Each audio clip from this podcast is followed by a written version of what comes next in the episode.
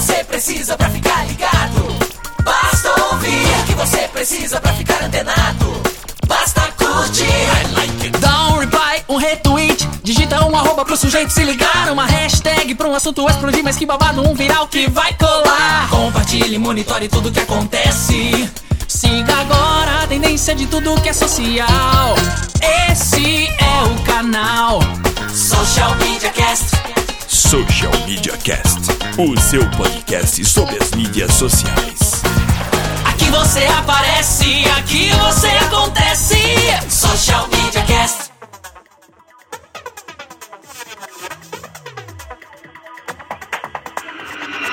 Who caused the rain? I'm standing in.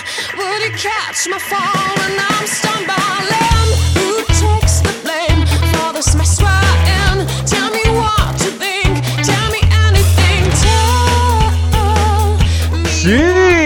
está entrando no ar o Social Media Cast, o seu podcast sobre as mídias sociais. Estamos chegando ao episódio número 102, é, é, 102 né? Me corri, é isso, né? Assim que se fala. Centésimo. Centésimo. Centésimo, centésimo não existe, acho que eu tô. Não, tudo bem. Centésimo segundo! Tudo bem, vamos lá. Quer fazer parte aí? Querer corrigir eu ao vivo, essas coisas, não deixar mais eu falar besteira, é muito fácil. Acompanhe a gente todas as segundas-feiras por volta das 10 horas lá no socialmediacast.com.br barra ao vivo e participe com a hashtag eu no SMC. Se quiser acompanhar a gente, facebook.com barra socialmediacast, google.com barra mais socialmediacast BR e no Twitter é o arroba social MCast. Se você quiser assinar a gente ter na comunidade de seu smartphone, vai lá na iTunes, procura Social Media Cast, ou se você for Android, no seu aplicativo preferido de podcast, você pode buscar lá por Social Media Cast e assinar a gente. Eu acho que é isso. Muito obrigado, galera. Aqui quem fala é Temo Mori, o arroba Temo Mori no Twitter, facebook.com.br Temo Mori e Temo Mori em todas as outras redes sociais, inclusive fora delas. Estou com os meus queridíssimos amigos e passo a bola para o Samuel. Fala galera, aqui é Samuel Gatti falando da capital da tecnologia, São Carlos, interior de São Paulo, a fria São Carlos. Mas o calor desse nosso podcast esquenta tudo e eu estou aqui para bater mais um papo com vocês, meus amigos. Eu sou o arroba, tá no meu site lá no Twitter, no mais vivo do que nunca Twitter, e facebook.com barra tá no meu site. Não posso ainda divulgar o meu ICQ porque eu não tenho a senha. Então eu passo a bola pra Laina que tem a senha. Vai lá, Laina. Eu tenho a senha, mas eu não decorei meu número, gente. Essa é a realidade da vida. mas eu sou a Lena Paisão, falando loucamente. Vocês me encontram no Facebook, facebook.com. Nossa, hoje eu tô travada. facebook.com barra Lena Paisão google.com barra mais Alena Paisão, arroba Alena Paisão no Twitter e no Instagram. E o ICQ que eu não lembro o número. Porque, né, difícil. Eu sou o 364. Como é que é? Esqueci. 3648880. É tipo RG, você tem que falar cantado no se você não consegue É, começar do senão meio. já né? era, né? Não, já, já era. Bom, é isso Eu e vou não meu sozinhos. Descubra, Helena. Na próxima. Você tem até o final do programa pra discutir, daí você se despede. Tá bom. fala, pra descobrir, daí você despede com ele. E nós estamos sozinhos, nós temos um convidado. Passa a vinheta aí do convidado.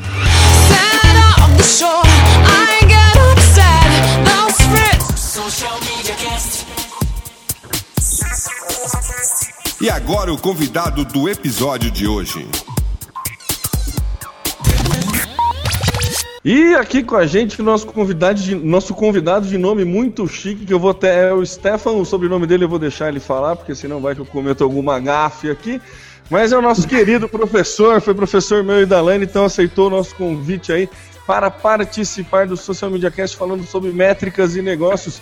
Stefan, muito bem-vindo ao Galho. Por favor, se apresente aí, dê seus contatos. Olá pessoal, boa noite. Estão me ouvindo bem? Opa, tudo certo. Opa! Olá pessoal, boa noite, bom dia, boa tarde, não importa a hora que vão ver esse podcast aqui. Estou muito contente de estar aqui falando com vocês, é um prazer imenso falar aqui com vocês. E, bom, é, meu sobrenome é Stefan Berwanger, é, e, e bom, depois vocês podem me encontrar é, no Facebook, como a, a, se caso seja muito difícil digitar o meu nome, né? Não vou ficar soletrando aqui, mas eu sou amiga da Lana, eu sou amiga do Temo no Facebook, fica bem simples de depois de me procurar. Mas estou no LinkedIn, no Facebook, no Twitter, Stefan Berwanger, é um pouco complicado, acho que a galera depois vai botar depois um link com o meu nome mais corretamente, né? Depois a gente coloca na, na, nas notas do cast lá o. Nas notas do cast, o nome. Contatos. Tem que botar aqui. como link. É. Pô, como é que se pronuncia? É Be... Como é que é, o Stefan? É Stefan Berwanger. Berwanger. Berwanger. É, parece eu vou toda hora. gente. É, é quase cerveja.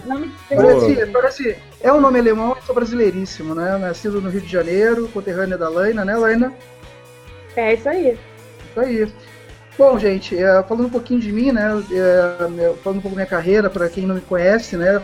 Eu sou formado em física, né? Eu sou bacharel em física. A ideia de, ser, de fazer ter feito física era ter feito é, era a ideia era me tornar astrônomo, né? Viajar para o Chile, Estados Unidos. É. Mas o que aconteceu é que no meio do caminho eu acabei me apaixonando por programação de computador, né? Porque na, na física lá no bacharelado a gente programa muito, né? Para a gente é, pegar as equações, a gente modela numericamente. E ali para programar web foi um pulo, né? Então comecei com PHP, comecei a programar um pouco de ASP lá em 97, 98 e foi, foi embora. Eu até uh, passei alguns anos programando sistemas né, de, de, informação e até que 2005, 2004 fui fisgado pelo marketing digital, né? E desde então venho trabalhando com marketing digital mais focado em negócios, né? Em otimização de, é, de número, otimização de negócios para os nossos clientes, né? Então venho trabalhando em várias agências. A primeira agência em que eu trabalhei foi a agência Click em 2006, né? E passei por várias outras, Old, né? Grupo TV1, e hoje em dia eu trabalho numa consultoria na WA Consult, né, onde eu sou é, consultor de marketing digital e meu principal papel é, é otimizar né, o, negócio dos nossos clientes, é fazer auditoria de números, implementar ferramentas de negócio e também tenho uma vida paralela como professor também já há quase 10 anos, né? Então já passei por várias faculdades aí, desde o técnico até graduação, é, MBA, pós-graduação e vou tocando aí, né? Inclusive a Lane, o tema aí a gente se esbarrou aí numa dessas disciplinas, esses tempos, e aí surgiu o convite de participar desse podcast aqui, que eu estou bem feliz de participar com vocês agora. Show de bola, show de bola. Estamos felizes também de você estar aqui. Eu já vou emendar na sua, na sua apresentação para fazer a primeira pergunta.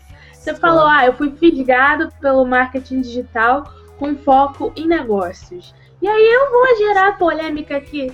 Você não acha que o marketing digital é, por sua natureza, já focado em negócios? Ou você acha que existe marketing digital sem ser com foco em negócios?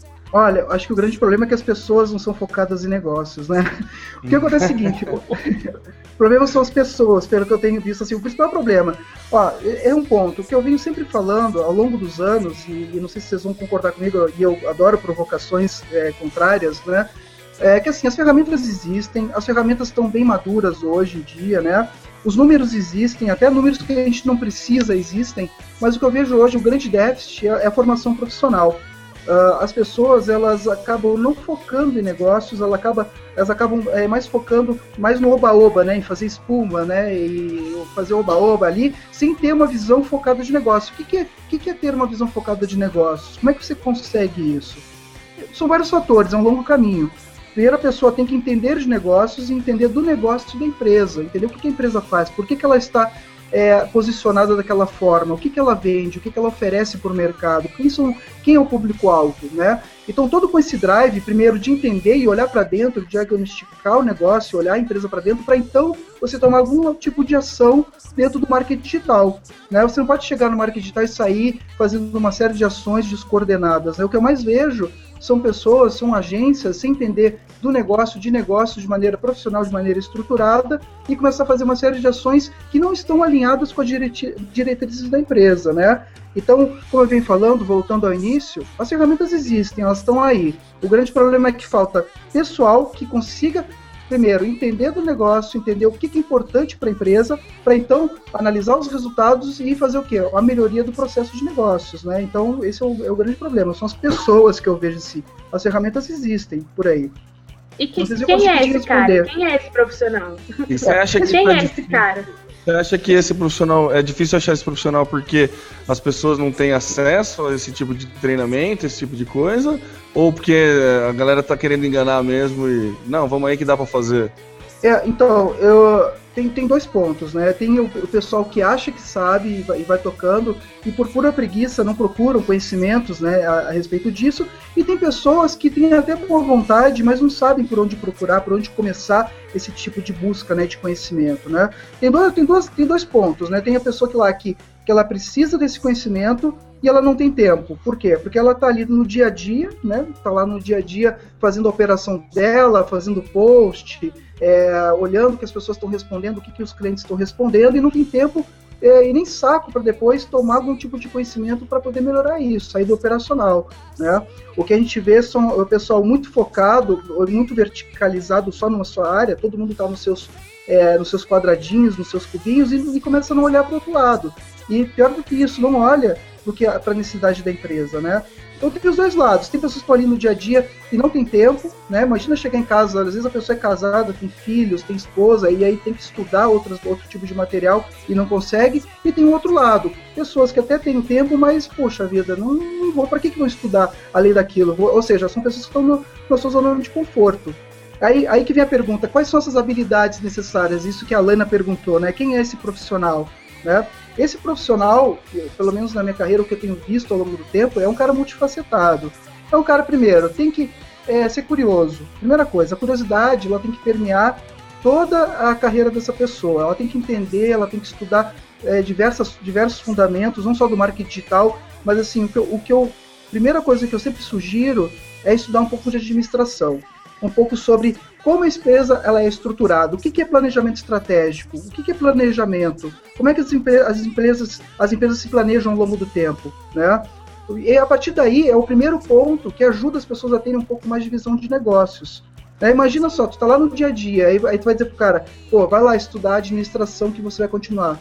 É muito difícil você convencer isso, a pessoa que está no dia a dia, a estudar outras coisas que são fora do métier dela, ainda mais que ela está na zona de conforto, né? Mas são várias coisas que ela precisa entender. E aí, quando entra na questão de números, de entender números, de olhar números, de, de ser analítico, é aí que o bicho pega. A questão de ser analítico é o grande problema que eu vejo hoje em dia nos profissionais. A falta da visão analítica, né? Acho que isso acontece porque é, muito. É, a gente comentou, acho que no cast, inclusive, do, do René, que é muito assim, eu sou. De, é, muito, a divisão é muito drástica, né? para quem é exatas e para quem é humanas, né?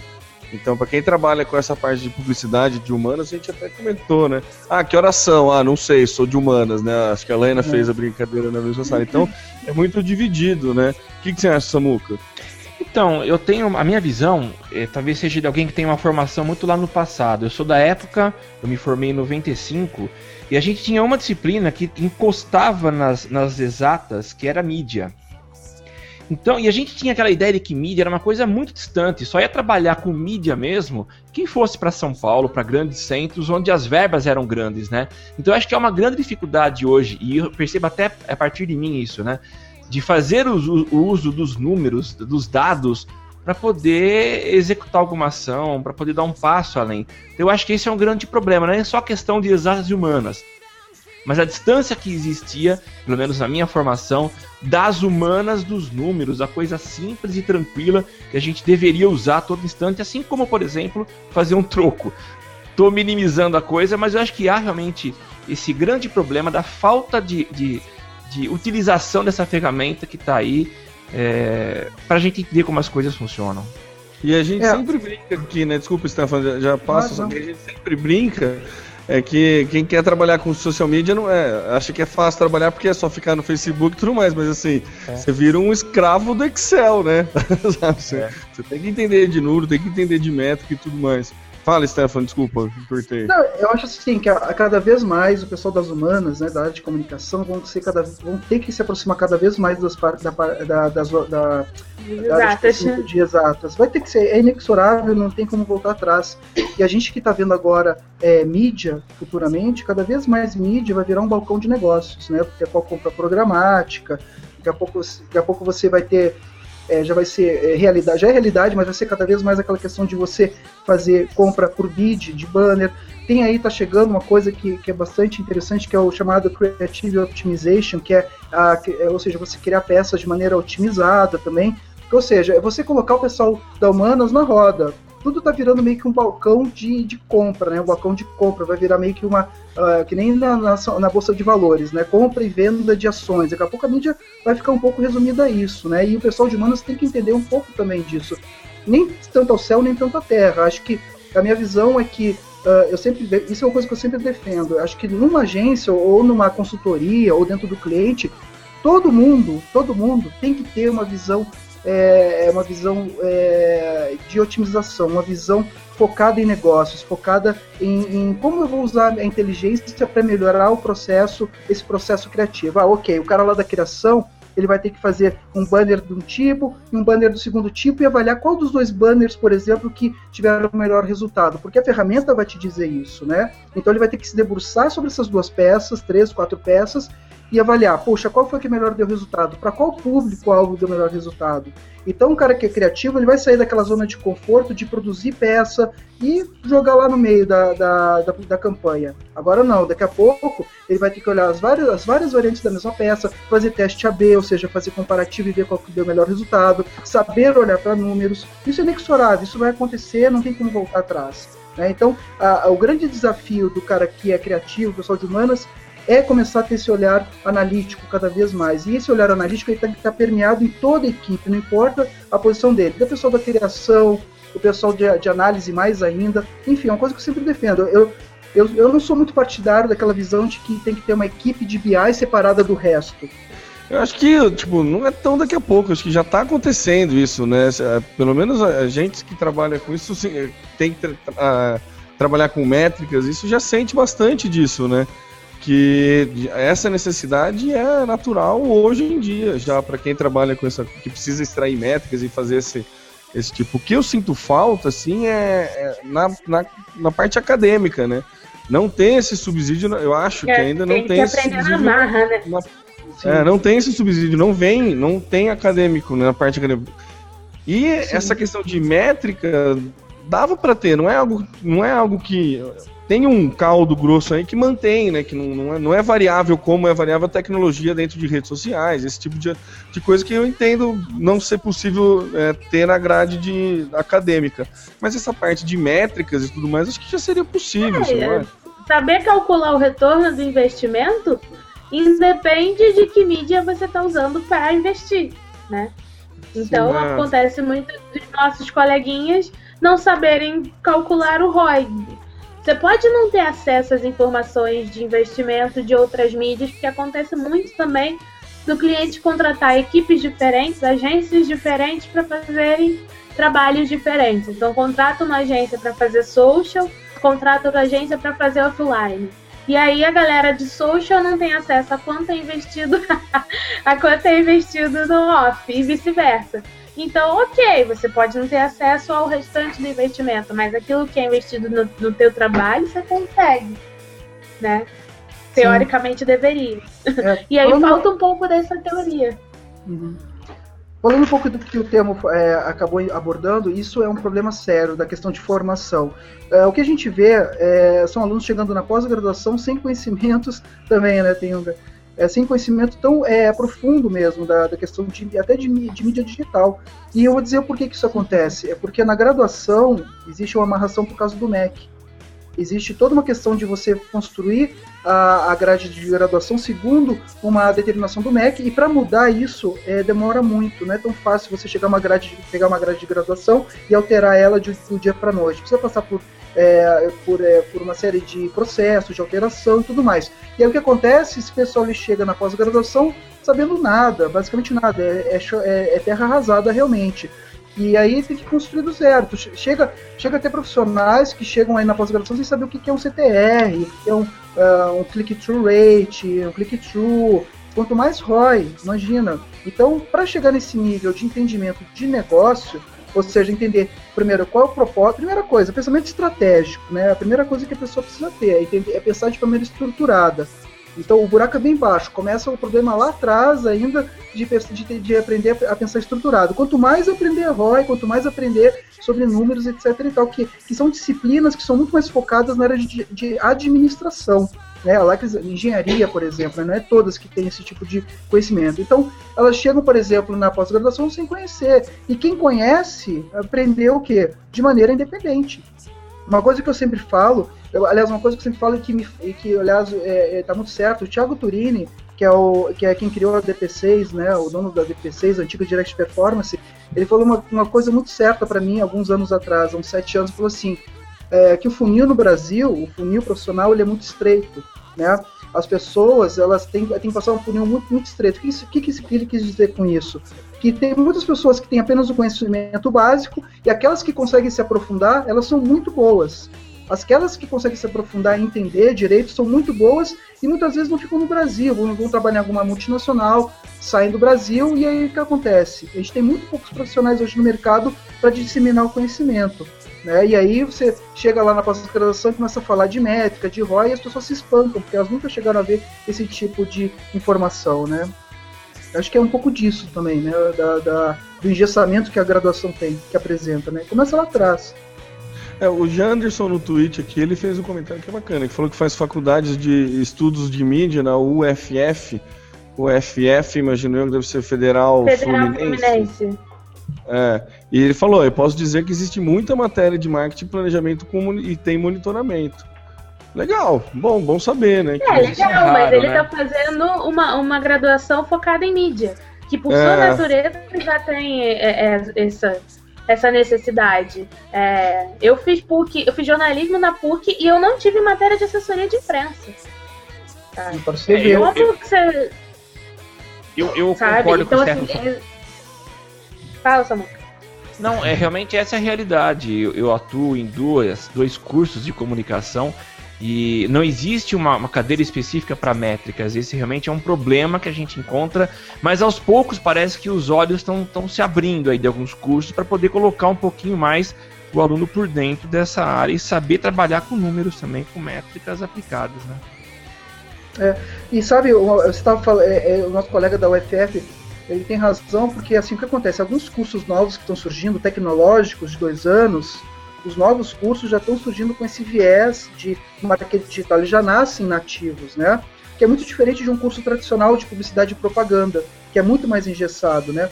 Então o que acontece? A gente vê cursos tecnológicos que conseguem é, cobrir um pouco esse gap, esse buraco que as, as, a, que as, as as, os cursos tradicionais não conseguem, não conseguem tapar. Então, o que a gente vê hoje é uma iniciativa, nos cursos tradicionais, uma iniciativa ou outra. Aí tem uma disciplina de é, mídia digital 1, mídia digital 2, né? E ali fica aquela caixinha dentro daquela, daquele curso tradicional. Então, fica a cargo dos tecnológicos que estão começando agora a tentar inserir um pouco dessa cultura do digital, né? Então é isso que a gente está vendo. Estão surgindo alguns MBAs especializados também para poder corrigir um pouco da formação inicial, né? Mas acho assim, acho que a galera tem que ter, tem que perder um pouco do medo de números, em geral, assim, independente de qualquer coisa, perder um pouco o medo de números, que o número, a questão dos números ainda assusta bastante, a, a tal chamada matemática, né?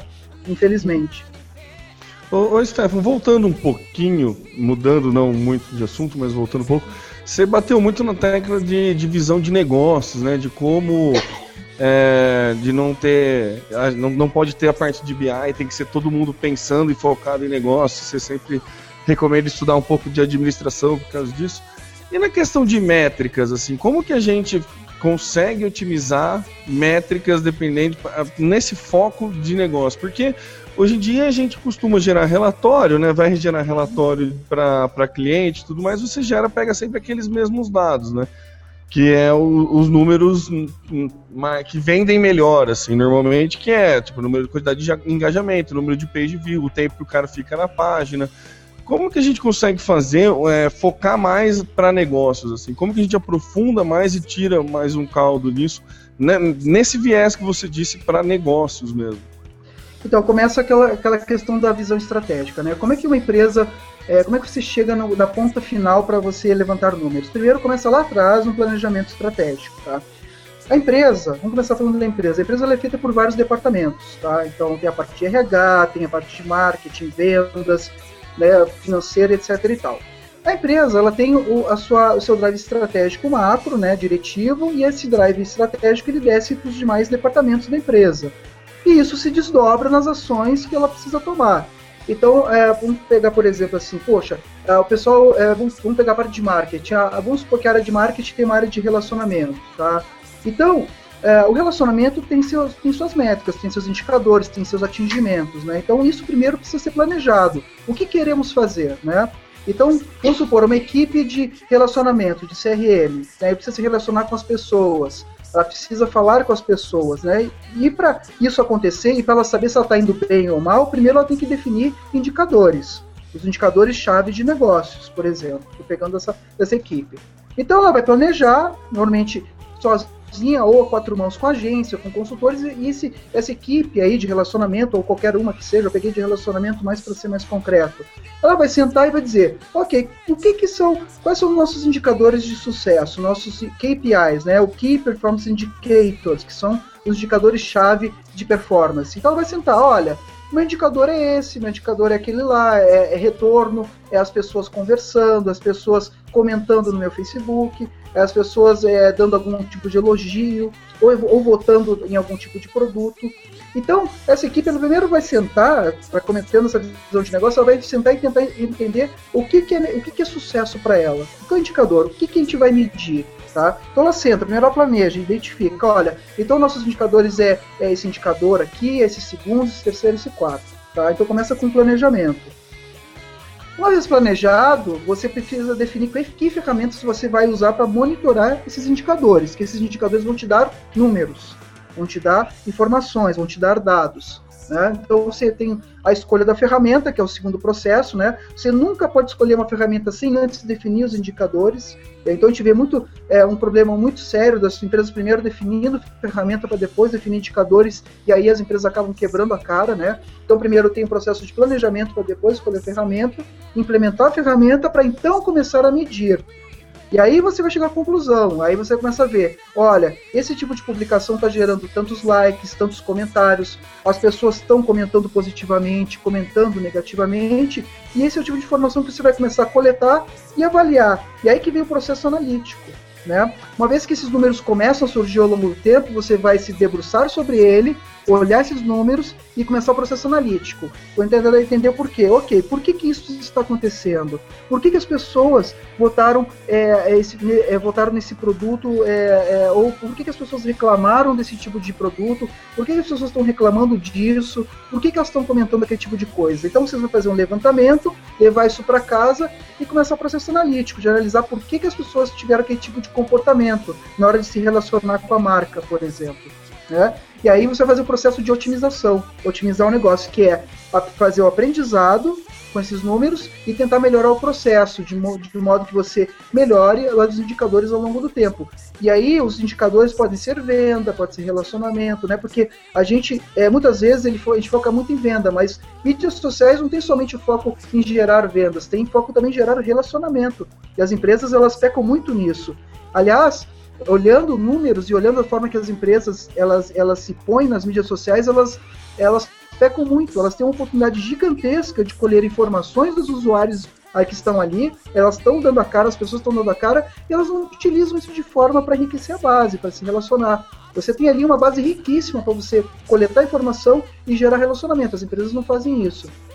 Tá? Então, o processo de negócio basicamente é esse. Resumindo, planejamento, levantamento de indicadores de, de sucesso, escolha da ferramenta, implementação da ferramenta, monitoramento das informações que vão chegando e o processo analítico de se debruçar sobre esses números e tomar alguma ação para melhorar esses números.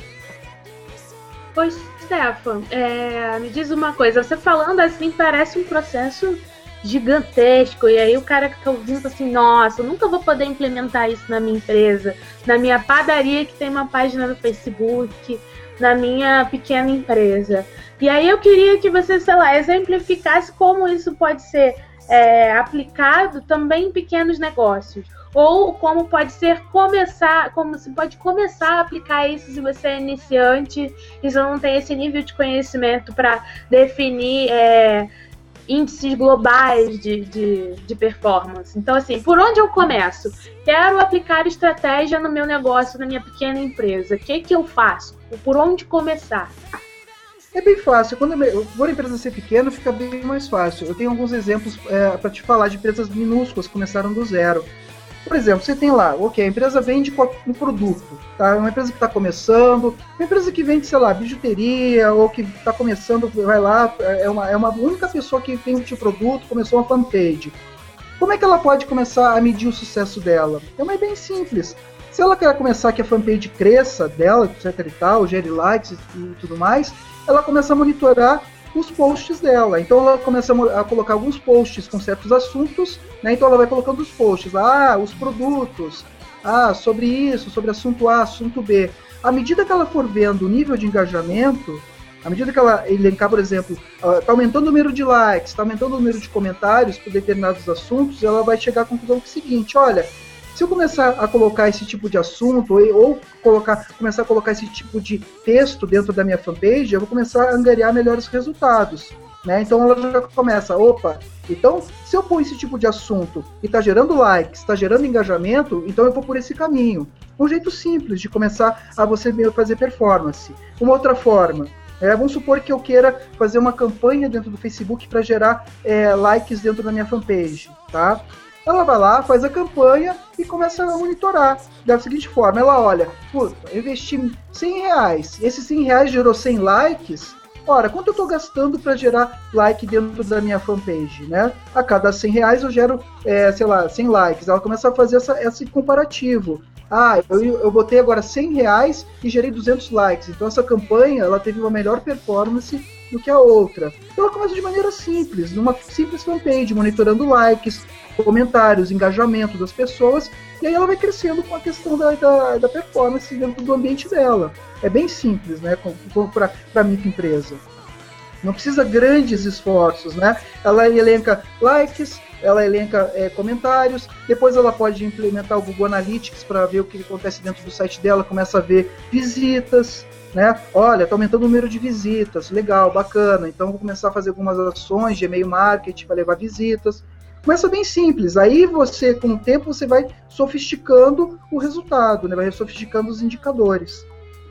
E outra coisa que eu acho legal, assim, que é, pelo que tudo que o Steph falou, uma, um dos pontos chaves é a hora que você. O que você escolhe como KPI, né? O que você escolhe como fator que vai, você vai é, monitorar. Assim, para pequena empresa que está começando, não precisa ter medo de errar, né, gente? Assim, se você pegar um fator que de repente você está vendo, está trabalhando, que não está dando em nada, não tem problema mudar, né? Assim, o, o problema é você não tentar fazer nada. né? Acho que assim, não é, não tem, não tem tanto segredo, não é tão assustador assim. Você vai pegando, vê o que, que você entende de ser um índice um indicador legal para você monitorar e ver se no final você consegue gerar negócio com aquilo, gerar resultado com aquilo e otimizar o teu negócio de alguma forma. Se por um acaso você está vendo que você está colhendo um dado e não está não tá conseguindo gerar negócio, troca o dado, né? Porque o KPI pode ser que esteja errado. O teu, teu indicador Sim. de performance pode estar tá indicando alguma coisa que você não está sabendo trabalhar também. Tema, eu vou te dizer uma coisa, é, a gente mais erra, muito erra muito mais do que acerta. Eu vou, eu vou dizer para você que tá certíssimo que você falou. A gente já fez várias coisas relativas a tentativa e erro, com grandes clientes, inclusive. E eu vou dizer uma coisa para você: teve clientes gigantescos aí, grandes, que a gente demorou três meses para definir os indicadores, e era uma ida e volta, vai e volta, com várias gerências. E eu vou dizer para vocês, processo de, de, de, eh, definição de indicadores, gente, é, é um processo que realmente demora. Para quem não tem prática, para quem não viu, e, e para quem nunca viu, parece muito abstrato.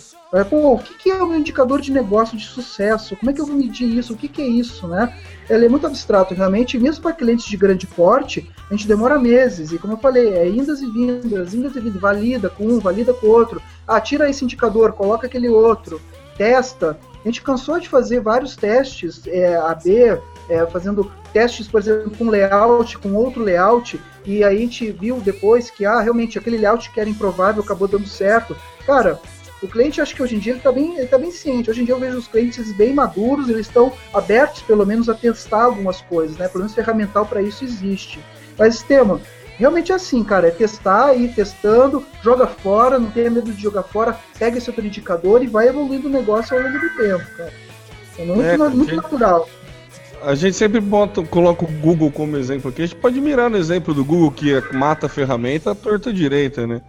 Ele vai, tudo que é serviço, ele vai lá sem desape- com desapego quase que sobrenatural o desapego dele e vai lá e mata a empresa sem problema nenhum. Então acho que ah, uma dica que, aí que, que fica é isso, né? Não, não se apegar tanto às métricas, porque há, há o indicador, na verdade, não as métricas, que às vezes ela pode estar não pode não estar indicando muito- coisa muito importante, né?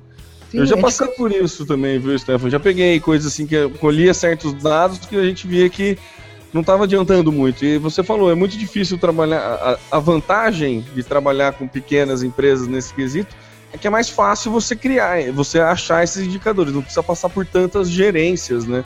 Então aqui para pequena empresa você você tem uma agilidade que ajuda nesse processo, né? Você tem uma facilidade de, de- O problema é que você tem menos pessoas pensando e aí fica um pouco do mesmo, do mesmo jeito que você tem menos pessoas para ajudar, você tem menos pessoas para atrapalhar.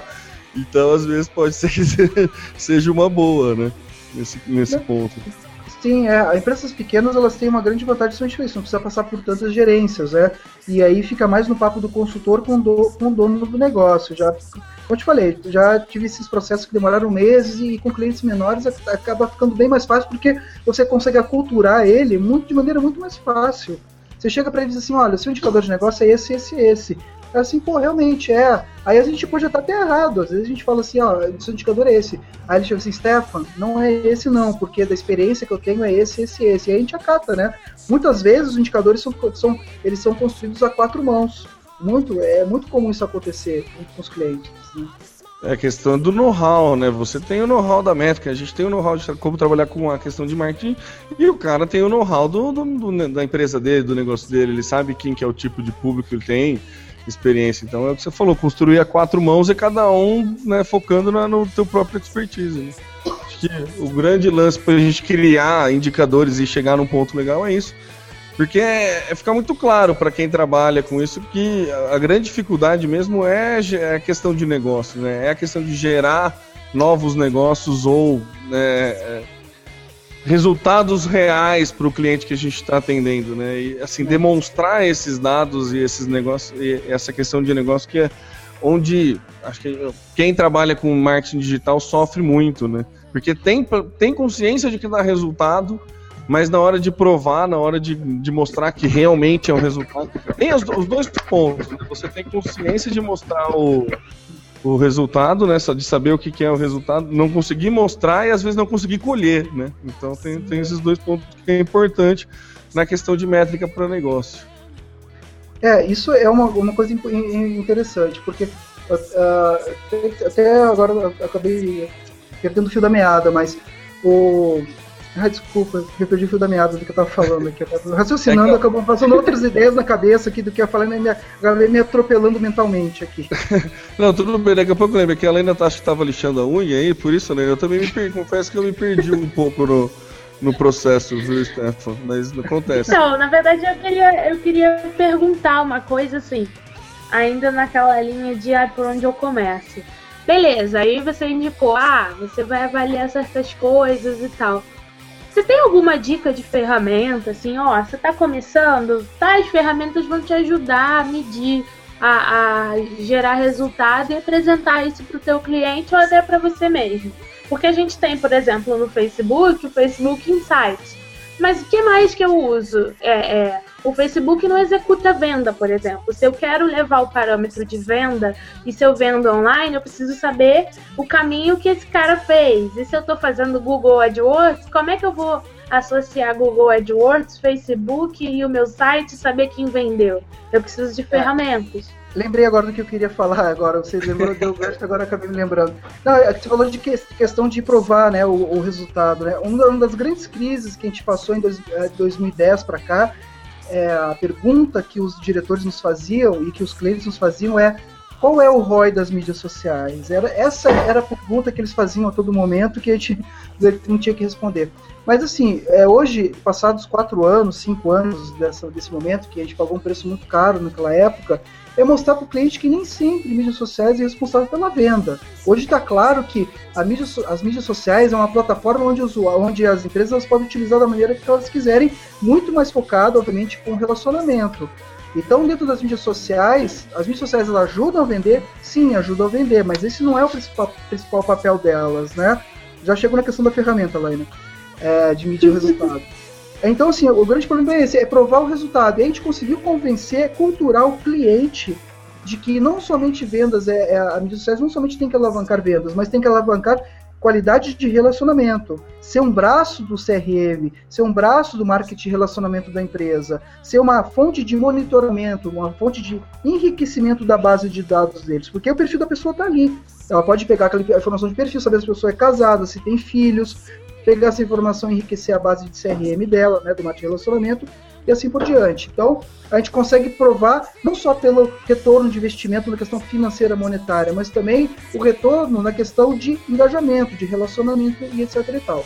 Agora, indo para a questão ferramental, Alane, hoje é, existe uma questão muito técnica, bastante técnica que tem que ser resolvida e também é, é, não deixa de ser um problema. Hoje a gente tem as empresas no Facebook, você tem links patrocinados, você tem o site e as pessoas elas entram por vários, por vários meios. Elas entram eventualmente pela mídia social, depois passeiam pelo link patrocinado, depois passam pelo, pela busca orgânica, cai no site e faz a venda. Aí a grande pergunta hoje em dia é o seguinte: qual foi o meio desses meios que a gente tem tanto aí em mídias sociais, links e, e, e busca orgânica? Qual foi, o que, qual foi o responsável pela venda? Qual dos três? Se a pessoa passou pelos três, o que, que vocês acham? A pessoa passou pelos três meios e, e, passou lá por link patrocinado, que foi o último meio, e converteu. O que, que a ferramenta normalmente apresenta? Apresenta atribuição de venda para link patrocinado, para o último meio na qual a pessoa passou. Então isso é um problema hoje. As ferramentas, as pessoas elas têm que olhar o que a gente chama de multicanal, olhar qual é a jornada do usuário entre essas toda esse, essa, essa plataforma digital. As pessoas passam por links, passam por busca orgânica, clicam no banner, passam na mídia social e vendem. Katsu. E aí, olhar o que que Para, né? Dá aquela paradinha, vai olhar o, e-mail, volta depois Isso. e compra e só, só conta a conversão do último. Do último, exatamente. Esse é um grandíssimo problema que os, os clientes ainda estão tentando resolver. E as ferramentas, hoje em dia, existem ferramentas que conseguem monitorar essa jornada do cliente. E ferramentas de mercado muito boas, exemplo da, é, é, da ferramentas da Adobe, ferramentas da IBM, que monitoram toda essa, toda essa jornada do cliente. O problema é que elas são muito, muito caras. Absolutamente caras, ferramentas de milhares de, de reais, milhares de dólares. Aí você tem que apostar no Google Analytics, que é gratuito, tem a versão premium do Google Analytics também, mas você tem que apostar no Google, no Google Analytics, que não faz esse tipo de monitoramento. É, ele tem multicanal, mas não faz de uma maneira tão assertiva como deveria ser. Né? Então isso é um problema sério. Você tem múltiplos canais, as pessoas fazendo a jornada por essas múltiplas ferramentas, né? Aí a pergunta que fica, como é que resolve isso? Eu acho que ainda vai demorar algum tempo, alguns anos, até que essas ferramentas mais caras se comoditizem, né? Que essas é, metodologias fiquem mais comoditizadas e baratas, de modo que a empresa consiga enxergar o todo, a jornada, e não somente o último clique, né? Porque é essa questão aí. Quando a, quando a empresa enxerga somente ah, o último clique, ou seja, ah, legal, o cara veio de link patrocinado e gerou venda. Mas espera aí, o cara, antes de passar por links, ele viu o anúncio no banner, ele pesquisou no Buscapé, ele fez isso e aquilo, e por último ele fez link patrocinado. Então você está tendo uma visão o quê? Míope do teu resultado de marketing digital. É. Por mais que você integre as ferramentas, não adianta, essa visão ainda ela é um pouco míope. Vai demorar alguns anos até que a gente consiga enxergar e analisar essa jornada do cliente ao longo do, de todo o caminho dele, né? Seria o ideal, né? Se a gente conseguisse fazer um, né, um, um rastro, traçar o, todo, a, toda essa jornada dele, porque aí você ia conseguir provar é, a importância da, do relacionamento, por exemplo. Ah, o cara, beleza, ele clicou no link patrocinado, mas o quanto é, ele se relacionou antes com a marca para ter confiança, quanto que ele pesquisou sobre o, sobre o produto, sobre o serviço, com quem ele falou, quem foi os divulgadores da marca, quem foram os seus hubs ali. E daí por onde, qual o caminho, por onde que ele entrou, quem que indicou, qual, onde ele clicou. A hora que a gente conseguir cruzar todos esses dados, aí a gente minimiza um monte de erro que é, que é, que é muito comum acontecer por causa dessa visão míope que você citou, Stefan. Por exemplo, a questão, a galera investe em Google e em Facebook. E Facebook faz uma estratégia de relacionamento e Google faz uma estratégia de link patrocinado pleno. Só. Como fez, às vezes o link patrocinado vende, vende mais nessa questão por, por ser o último clique, muita gente deixa de investir no Facebook para investir no Google, sendo que às vezes quem fomentou o clique no, no, no link patrocinado foi o relacionamento que a marca foi o trabalho de conteúdo, de marketing de conteúdo, de relacionamento que a marca fez no Facebook. Então, quando a gente conseguir traçar isso muito bem desenhado, fica aí sim começa, acho que consegue virar pra, mais para negócio mesmo a coisa. O que, que você acha, Samuca? Então, eu tenho um caso recente, é uma discussão que eu tenho com um cliente meu. Ele fez um investimento grande há mais ou menos dois meses numa campanha, mas o resultado obtido pelo Facebook a partir das métricas deles foi pífio. Mas o que eu tinha a partir do pixel de conversão é que foi muito legal. E o grande problema era esse, eles estavam medindo pela última, pelo último clique. Então eles estão num processo agora de, de tentar criar um sisteminha, eles têm um sistema é, interno que faz o rastreamento por, por cookie. Então, a, a, o trabalho deles está em acompanhar todos os cliques até o momento da conversão. Então, talvez essa seja a solução. Mas, realmente, o grande problema é quando você não tem um controle correto, você acaba sofrendo alterações na destinação da verba.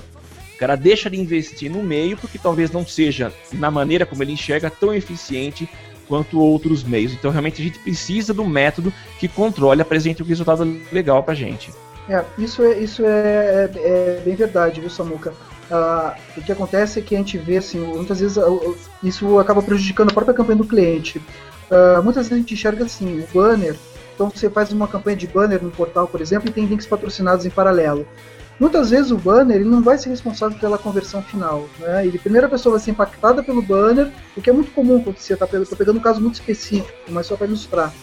Então a pessoa lá olha o banner, ela não necessariamente ela, é, ela, é, ela é impactada, não precisa clicar necessariamente, pode até clicar e não comprar, mas no segundo momento ela vai lá no link, vai lá no, no search, na busca do Google, faz a procura, clica no link patrocinado da campanha do cliente e faz a conversão. O que, que, é isso? Que, qual a conclusão que a gente chega sobre isso, nesse caso especificamente? Que o banner, ele apoiou, ele foi uma mídia de apoio para o link patrocinado. E um caso que é recente que aconteceu é que, uma vez gente, o cliente pediu para desligar a campanha de banner, que não estava dando resultado, segundo a, a visão dele, né, não estava gerando é, conversão. O que aconteceu quando ele desligou a campanha de banner? A de link patrocinados caiu também. Caiu o resultado em 40%. Aí o que acontece? Realmente, dá para ver que um banner, ele é um banner é, que é um tipo de campanha que serve de apoio para gerar resultados de patrocinados. E-mail marketing. Tem empresas que trabalham em e-mail marketing tanto na conversão final ou como apoio. Então a gente vê muitas vezes e-mail marketing trabalhando tanto na ponta final como no meio, como, como meio de apoio também para outras, outras mídias. Então, cada caso é um caso tem, tem situações, tem jornadas que diferem de empresas para empresas. Então a jornada tem que ser entendida e, e não cortar simplesmente a verba porque aquele não deu resultado de compra. Não, ele é uma mídia de apoio que a gente chama. E link patrocinado ele é muito comum, é, é, é muito comum, é, é, é praticamente quase 100% das vezes, ele é a última mídia. Por quê? Porque ele tem um DNA de conversão, né? ele tem já essa construção de você fazer comparação de preço e gerar compra ali na ponta final. Né? Então é, tem que ter muito cuidado na hora de fazer a gestão da mídia, né? Então, como não existem ferramentas é, que nos ajudem a fazer essa gestão, elas são muito caras hoje em dia, então a gente tem que ir muito no feeling, tem que olhar, desligar, testar algumas coisas. Aí sim, daqui a alguns anos, quando vier algumas ferramentas bem parrudas, que consiga enxergar a sua jornada, que a gente vai ter mais condições de mais assertivamente dizer, olha, com segurança você pode desligar essa campanha que não vai afetar. Ou não, se você desligar, vai dar problema. Esse é o que a gente chama de multichannel, né? De multicanal, basicamente. Eu hoje tô, tô nível iniciante, no caso, tô desde o uhum. início só fazendo pergunta newbie. é... é um pouco, seja um pouco árido mesmo, né? Mas ele é bacana, né, gente? Discutir aqui. É, assusta um pouco, né, Steph? A gente começa a falar muito de números. Confesso galera... que na é. sua aula eu fiquei apavorado. É, olha, a gente não falou de número. É, olha que a gente não falou de números aí, a gente só falou de, é, de, de, abstração, de estratégia. Né? É. É que eu já tive, já fui impactado com o número com cálculo integral, então eu fiz engenharia, então eu já já assim, tá, tá, tá tranquilo. Quando fala de número para mim, eu, o pesadelo foi Não mais assusta. embaixo. o pesadelo antes foi pior. Vai lá, O Lena. tema não assusta, eu que assusto. E aí eu queria que, assim, a gente começou a conversa é, falando sobre o problema de não haver esse profissional multitarefa, multifacetado, multiformado, digamos assim, que tem o conhecimento teórico de humanas, o conhecimento de ferramentas é, ligadas à parte de exatas que vão auxiliar na, na área de, na- no momento de analisar. E eu, eu concordo e acho que isso vem muito do, do- do- de como o mercado se formou. Quando você olha a gama de profissionais que hoje trabalham em marketing digital, você olha o histórico dele, dificilmente você tem um cara que é do marketing digital originalmente, né? São poucos.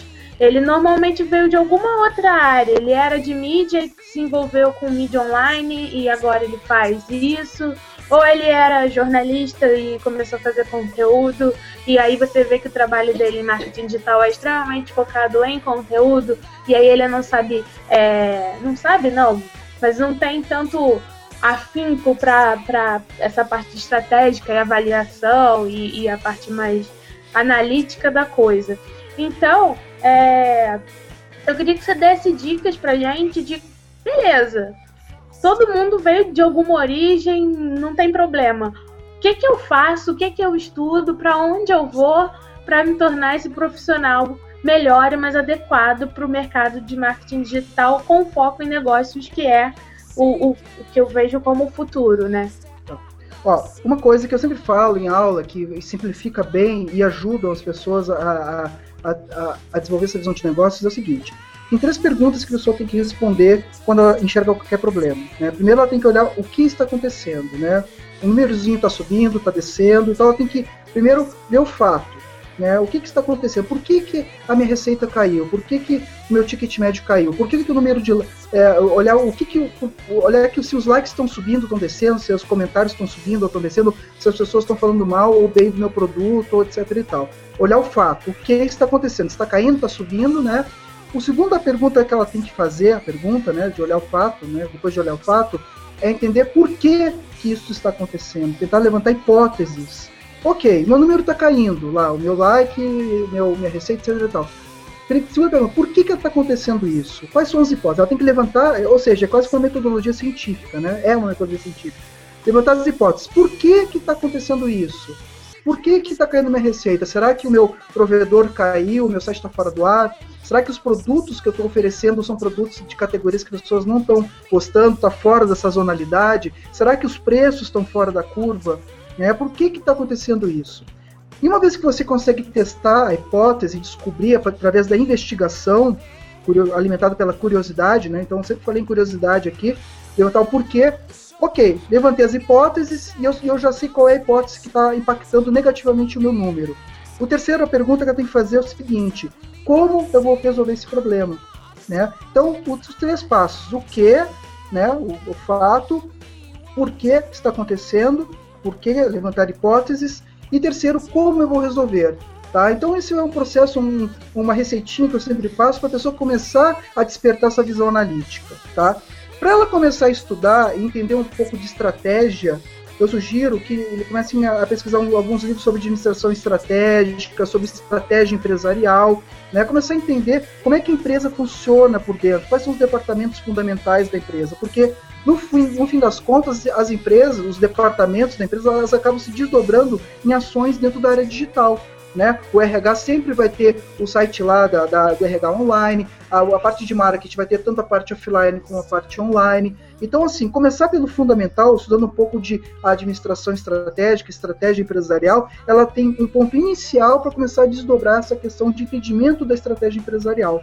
E aí ela vai embora, começa a estudar. Mas assim, ó, cara, tem que ter muita curiosidade, tem que ir atrás, tem que ter todo esse processo analítico que eu falei pra, que eu tô, que eu tô falando para vocês.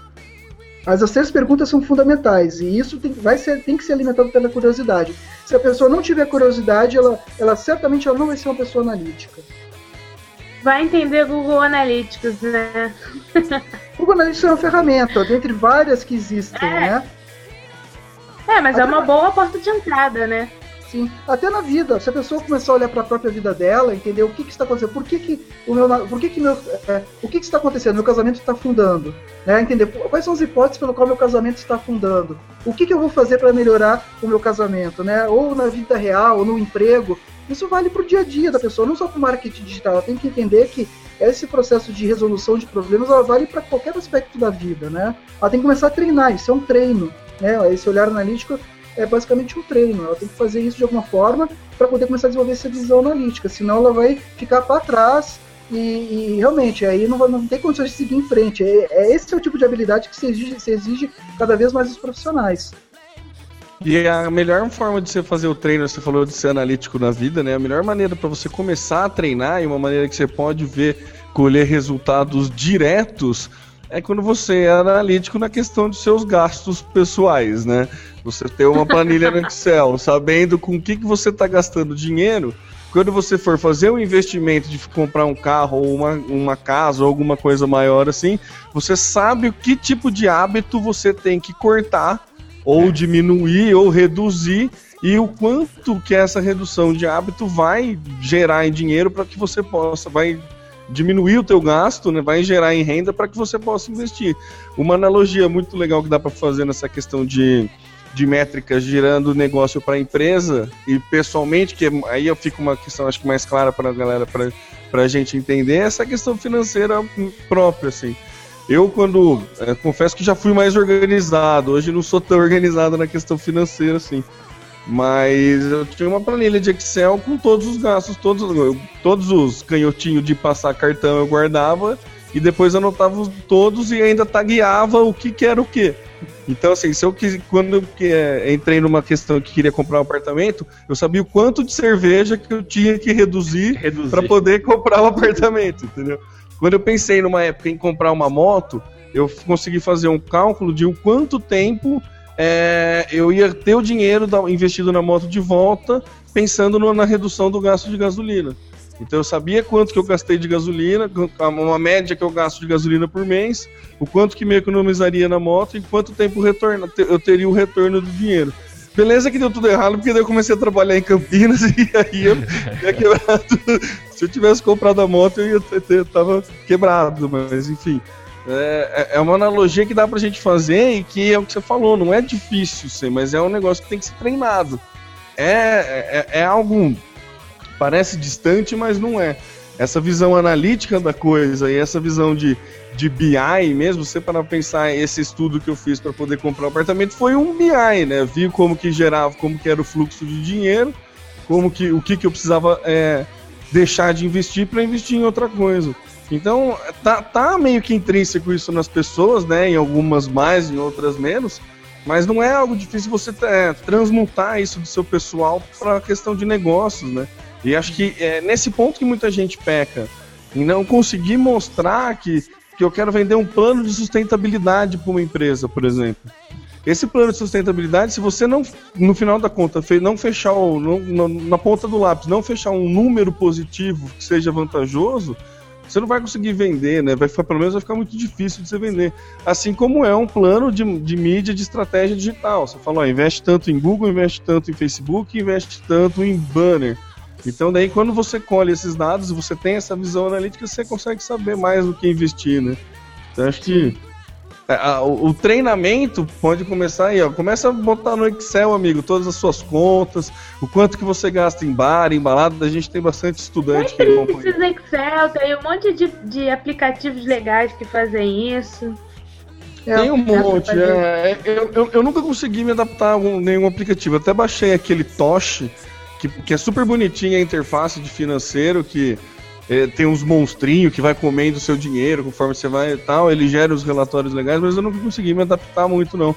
Eu não tinha. É difícil você pagar uma conta num bar e lembrar de abrir o celular e, e anotar, né, o quanto que você gastou. Ué, mas aí você acha que vai lembrar de chegar em casa e abrir o Excel? Não, mas é que depois, na hora que você acorda, no outro dia, com ressaca, que você vai ver o quanto você gastou no canhotinho do, no canhotinho ah. do cartão de crédito, daí você, lembra de botar no Excel pra falar, ó, não posso mais gastar esse tanto, né? É, mas aí pra abrir pôr no Excel, você põe no aplicativo também. É o hábito de colocar, não onde eu acho que Verdade, tem, tem mas, razão. Enfim. É, deixa eu só complementar uma coisa, é, é uma coisa que o Temo falou aí, é que eu tô dizendo aqui, o que precisa é muito de disciplina, né? E você Temo, acabou, acabou aplicando isso, de, todos os processos do que, por que e como, você aplicou de maneira intuitiva no fim das contas, né? O que era o problema, era o apartamento. É, é, como é que eu vou, por que, que eu não vou conseguir comprar meu apartamento? O que, que eu preciso cortar, né? As hipóteses.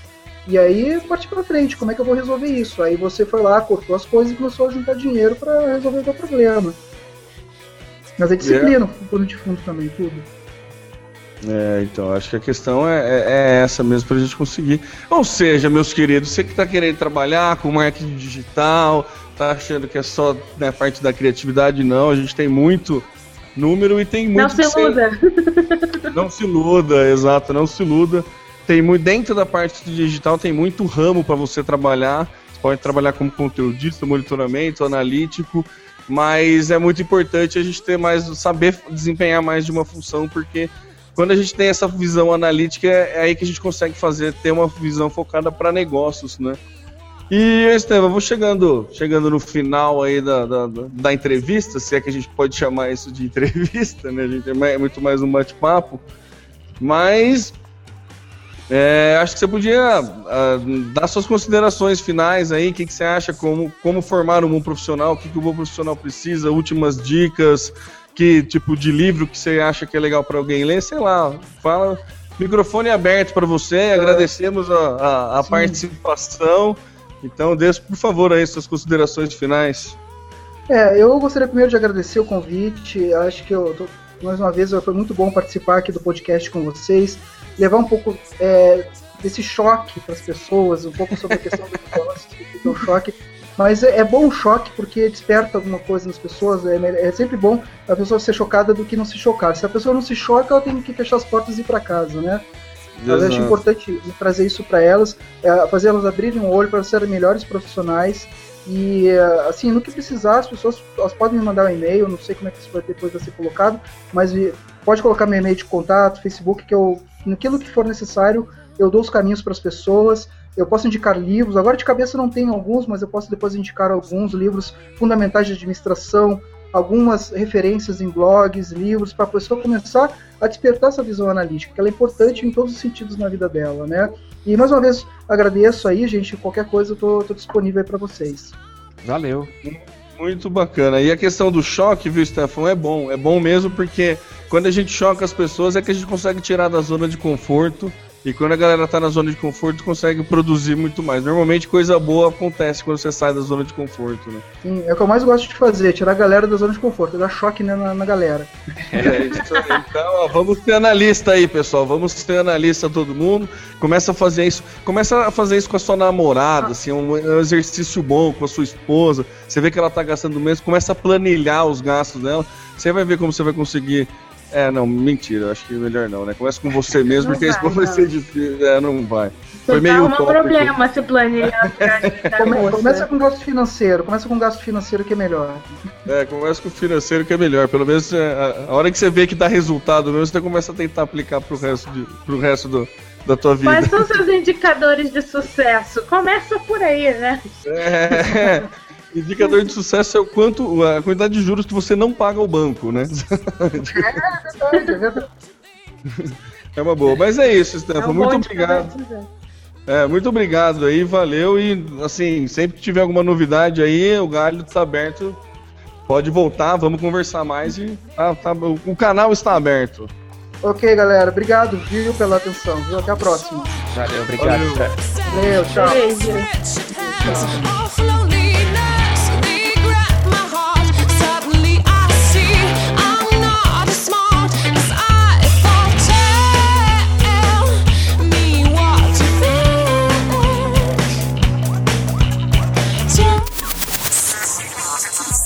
As notícias mais interessantes e os temas mais relevantes das mídias sociais você só encontra aqui. Social Media Cast. Social Media Cast.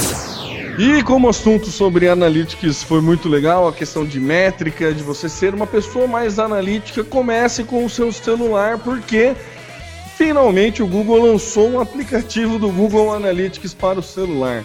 Tem tanto para Android, obviamente, para iOS. A pauta que eu tenho é do blog do iPhone, mas acredito que tenha saído para iOS e para Android também, né?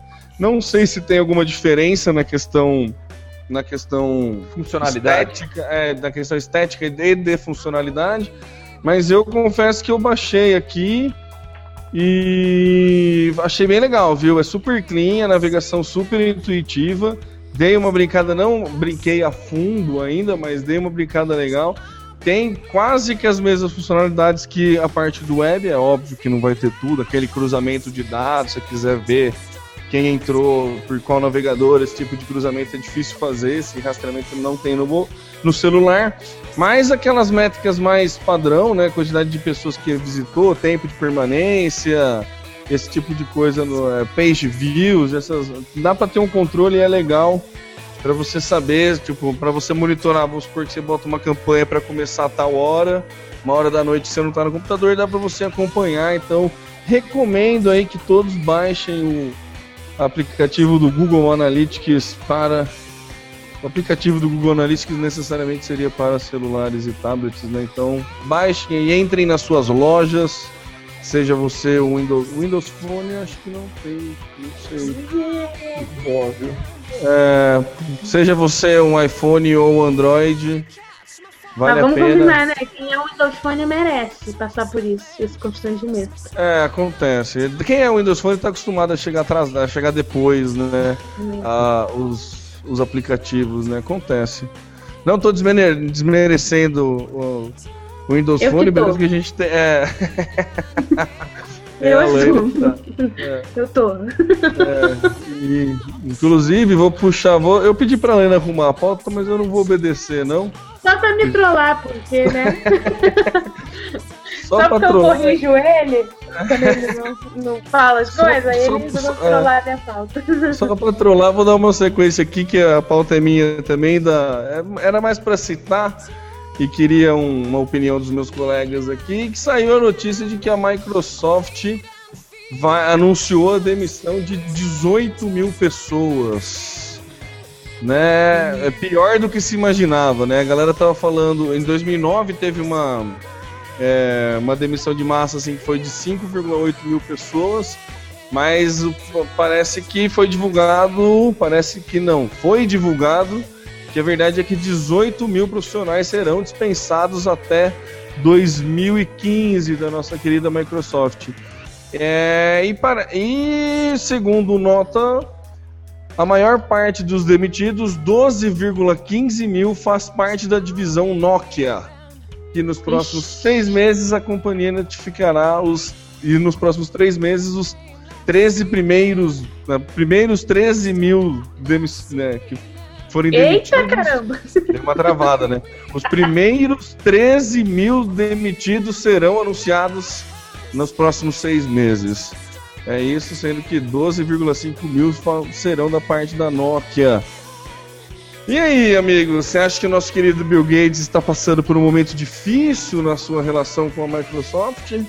Você acha que, que eles É, não agora- estão sendo analíticos o suficiente? O que, que vocês acham? O que, que vocês têm? Galera do Twitter, o que, que vocês acham? Vocês comprariam um Windows Phone? Um Nokia com Windows Phone?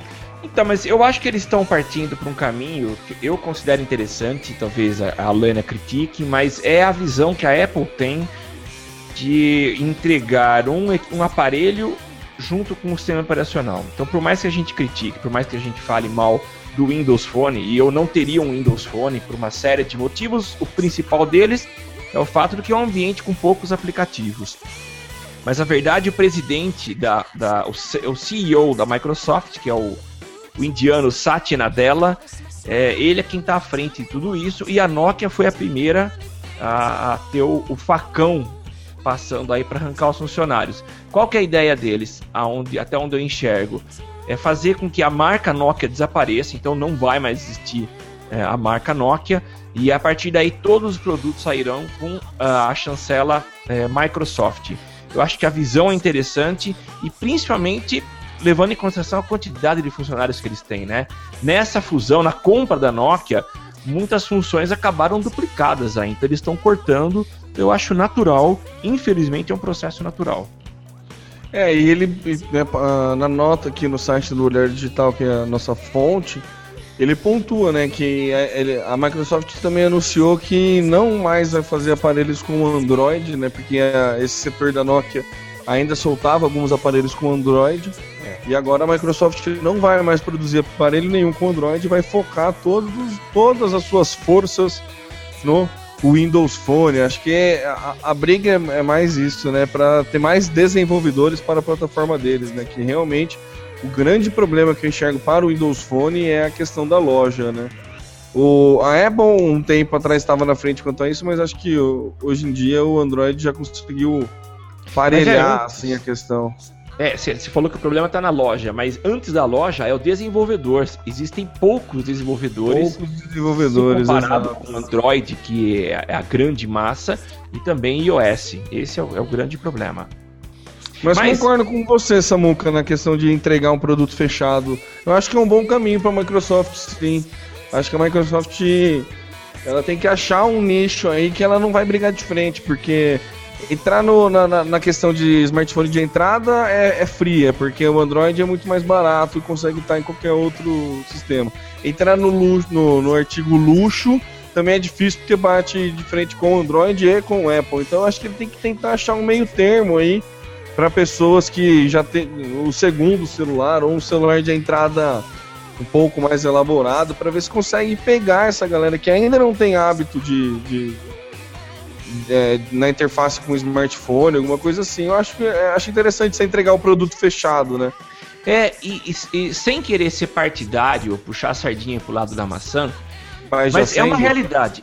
É uma realidade que a gente, que, que, eu, pelo menos eu sinto, eu acho que você, Temo, como usuário de Apple, você deve sentir também. Quando você tem esse pacote fechado, ou não seja. Não sente não que ele fez jailbreak. Não, mas não, fala, não, mas ele... não, não. Mas ele tem computador na agência que, que você tem Apple lá, não tem?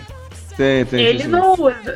Eu não uso, mas tem. Tá, então, então tá, vai. Então os ouvintes vão, talvez me entendam. Mas imagina a seguinte situação: você tem um sistema operacional que ele é feito para uma máquina, então é, o ajuste é, é ah, muito sim. preciso. E sim. esse foi o grande problema da Microsoft que criava o, o, o sistema operacional para computadores com as mais variadas configurações. E é marcas, um pouco... e, e, marca marcas. de placa-mãe, com marca de pente de memória, é... com marca de, de placa de vídeo, com marca de HD, com marca de fone. É, é uma, uma zona, né? E aí você precisa ter uma infinidade de drivers para poder fazer com que a coisa rode tranquila. Então a Microsoft, eu acho que ela está olhando um pouco para o passado, para o que aconteceu no passado e criando uma caixinha com as soluções fechadas dentro dessa caixinha. Eu acho legal o caminho para mim, tá certíssimo.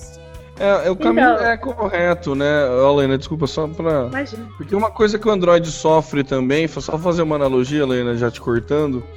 Uma coisa que o Android, que os desenvolvedores de Android sofrem também, a gente já fala, brincou com isso aqui, é quando você vai desenvolver para Android, você tem que desenvolver para vários modelos de Android, para vários celulares. Tem celular que fica com, com, com um desempenho diferente do outro, e é o que acontecia para o Windows, né? O Windows, para cada máquina que é montada. Não é à toa que os modelos de Android desenvolvidos pelo Google são foram um pico de performance. O né? Moto X e o Moto G são dois é, celulares. O Nexus já, o Nexus já foi um projeto desenvolvido em parceria, já foi desenvolvido pelo Google e o Moto X e o Moto G já vieram aí para assinar. Você vê que é completamente diferente a performance de um, de um Não, Moto a, G, a experiência do, do usuário. É um Samsung do Samsung para o Moto G para o Moto é, é sensível mesmo a diferença. Eu tive o S1, mexi, cheguei a mexer no S2, brinquei também com o S3 ou 4 que um amigo meu tinha, e daí peguei o tal do Moto X e falar para você que olha a experiência é outra, assim. É, é, fica muito claro, não que esse seja um padrão de excelência, mas fica muito claro que quando o, o Google desenvolveu para o seu próprio celular, ficou mais próximo do, da Apple, da filosofia Apple, do que da filosofia Windows, de que dá pau, de que desligava. O meu S1 direto eu tinha que tirar a bateria porque ele travava. Concordo. Simplesmente travava, assim. E daí quando o próprio Google fez o, o celular com, com- focado, né? O sistema operacional focado para o hardware, né? ah, O casamento entre hardware e software, um desenvolvido para o outro, né? E não o contrário. é, funcionou muito bem. da laranja. É, exato. Você tem uma você tem as duas metades da laranja e você só precisa juntar, né? Você não tem um Frankensteinzinho, você não tem a metade da laranja e um Frankenstein, né? Então, É, uma coisa que, que eu reparei, assim, eu conheço poucas pessoas que tiveram Windows Phone e todos os casos são pessoas que usam celular, usam bastante, exigem, é, é, exigem uma certa, é, um certo desempenho dele, mas não exigem, por exemplo, que ele seja um top de linha nem uma excelência em design. Então é aquele aparelho de quem pega pego para fazer uma minha meia dúzia de aplicativos funcionar. E pronto. Eu não, era não é um Blackberry, cara, né? é, não é o cara que, é, que quer ter todos os aplicativos do mundo, não é o cara que vai gerenciar a página e ter o Analytics, e nem é um cara que quer andar por aí exibindo a maçã, porque eu tenho um, um iPhone.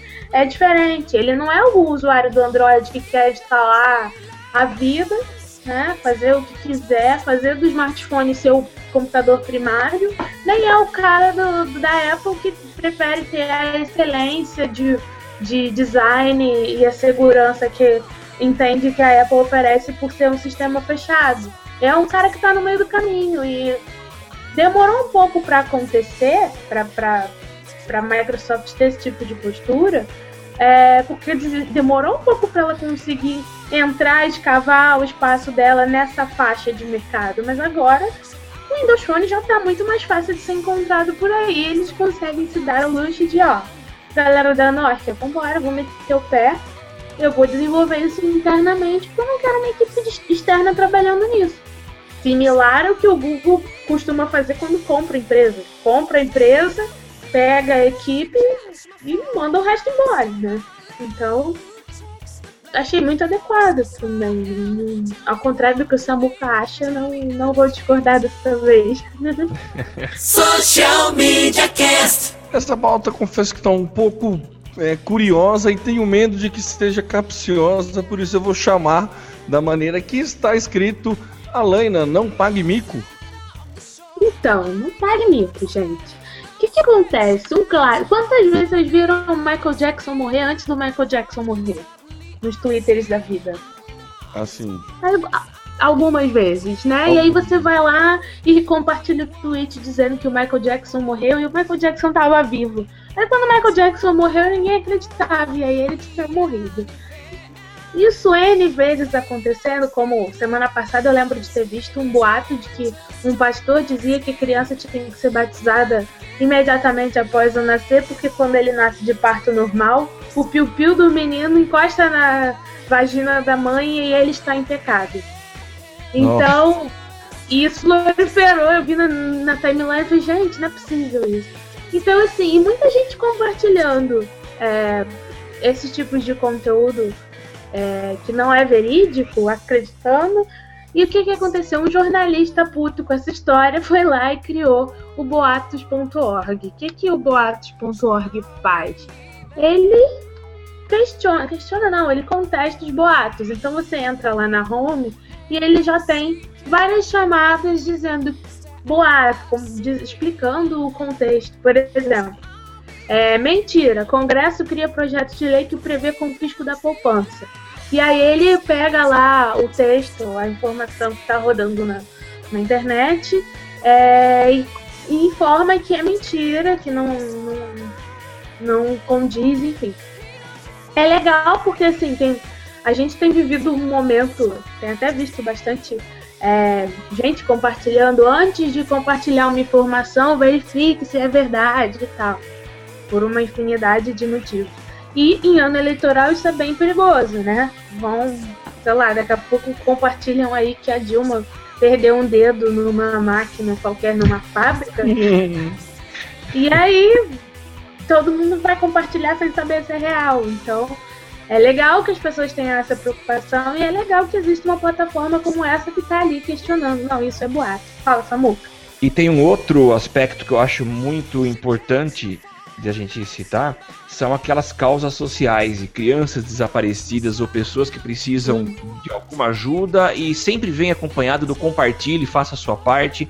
Muitos compartilham enganados sem saber a verdadeira história, então esse tipo de solução é muito legal, vai ajudar muito a gente a propagar apenas verdade. Então que muitos saibam que existe esse site, esse serviço. É, Vamos ver a velocidade que ele vai ser atualizado, né? É, então. Mas normalmente a mentira chega antes. a Bom, mentira só deixa de chega ser. antes, ele tá É. lá pra contestar, só. Sim, justo. A mentira só deixa de ser. só passa a ser mentira quando né, é desvendada, né? Por exemplo, o Wesley Safadão não morreu, gente. Fiquem tranquilos. Cara, eu nem conhecia esse daí. Eu também não conheço, não. Mas que bom que, ele tá vivo, né? É, que bom. né, É, Vida longa. que- é, Vida longa, Wesley Safadão. Um abraço pro nosso querido Wesley Safadão. Ficamos gratos que você está bem. Social Media Cast. E o Facebook lançou o Business Manager. Vocês chegaram a brincar com ele? Vocês chegaram a ver? Eu confesso que eu joguei essa pauta aqui muito mais para discutir com vocês do que qualquer outra coisa, porque infelizmente, depois que eu- quando eu vi essa notícia, eu não tive muito tempo para brincar. Não consegui dar uma olhada muito a fundo nele, entender muito como é que funciona.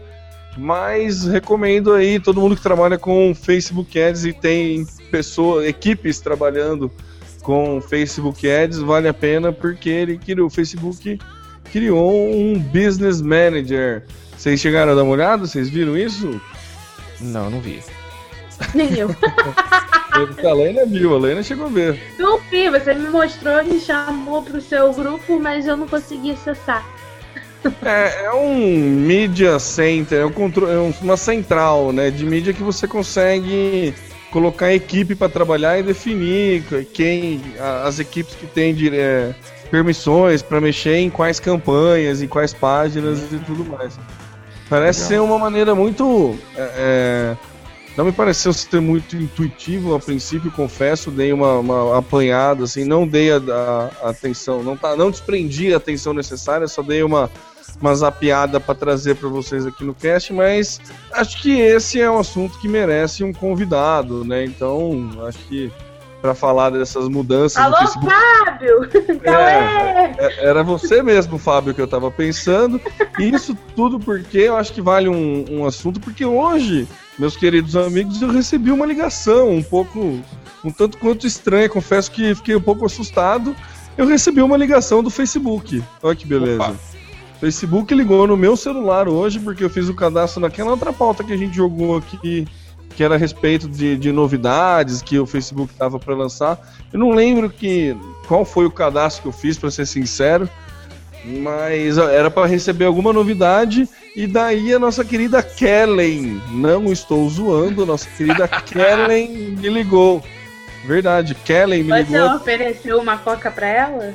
Não, foi difícil não, não dar risada na hora, viu? Achei que podia ser piada, mas se fosse o Google tivesse ligando, com certeza eu ia fazer uma brincadeirinha, porque o relacionamento do Google ele é mais aberto. Fiquei receoso, confesso que fiquei receoso. De... Vai que nunca mais a Kelly liga, né? É, então, eu fiquei receoso. O tema não tem esse problema. Ele é número um lá no. Ele é protegido Ah, no Facebook. É, eu sou É. protegido pelo Facebook. Foi eu muito parei de saber estranho as dele ter novidades. pedido pra Kelly ligar, porque eu achei que era o Mark que ia ligar. É, pois é, né? Você vê, eu tô, tô- tô- tô me sentindo desvalorizado agora. Eu também, Mas, ó, tô sentindo você desvalorizado. E essa novidade ela é pública ou só ficou restrita ao, ao primeiro escalão como você? Não, é público, ô louco, Samuca, é público, é só ir E o lá que no. que é? Tem um link lá, né, do, do Business Manager, se você procurar, é facebook.com.br help, daí já aparece.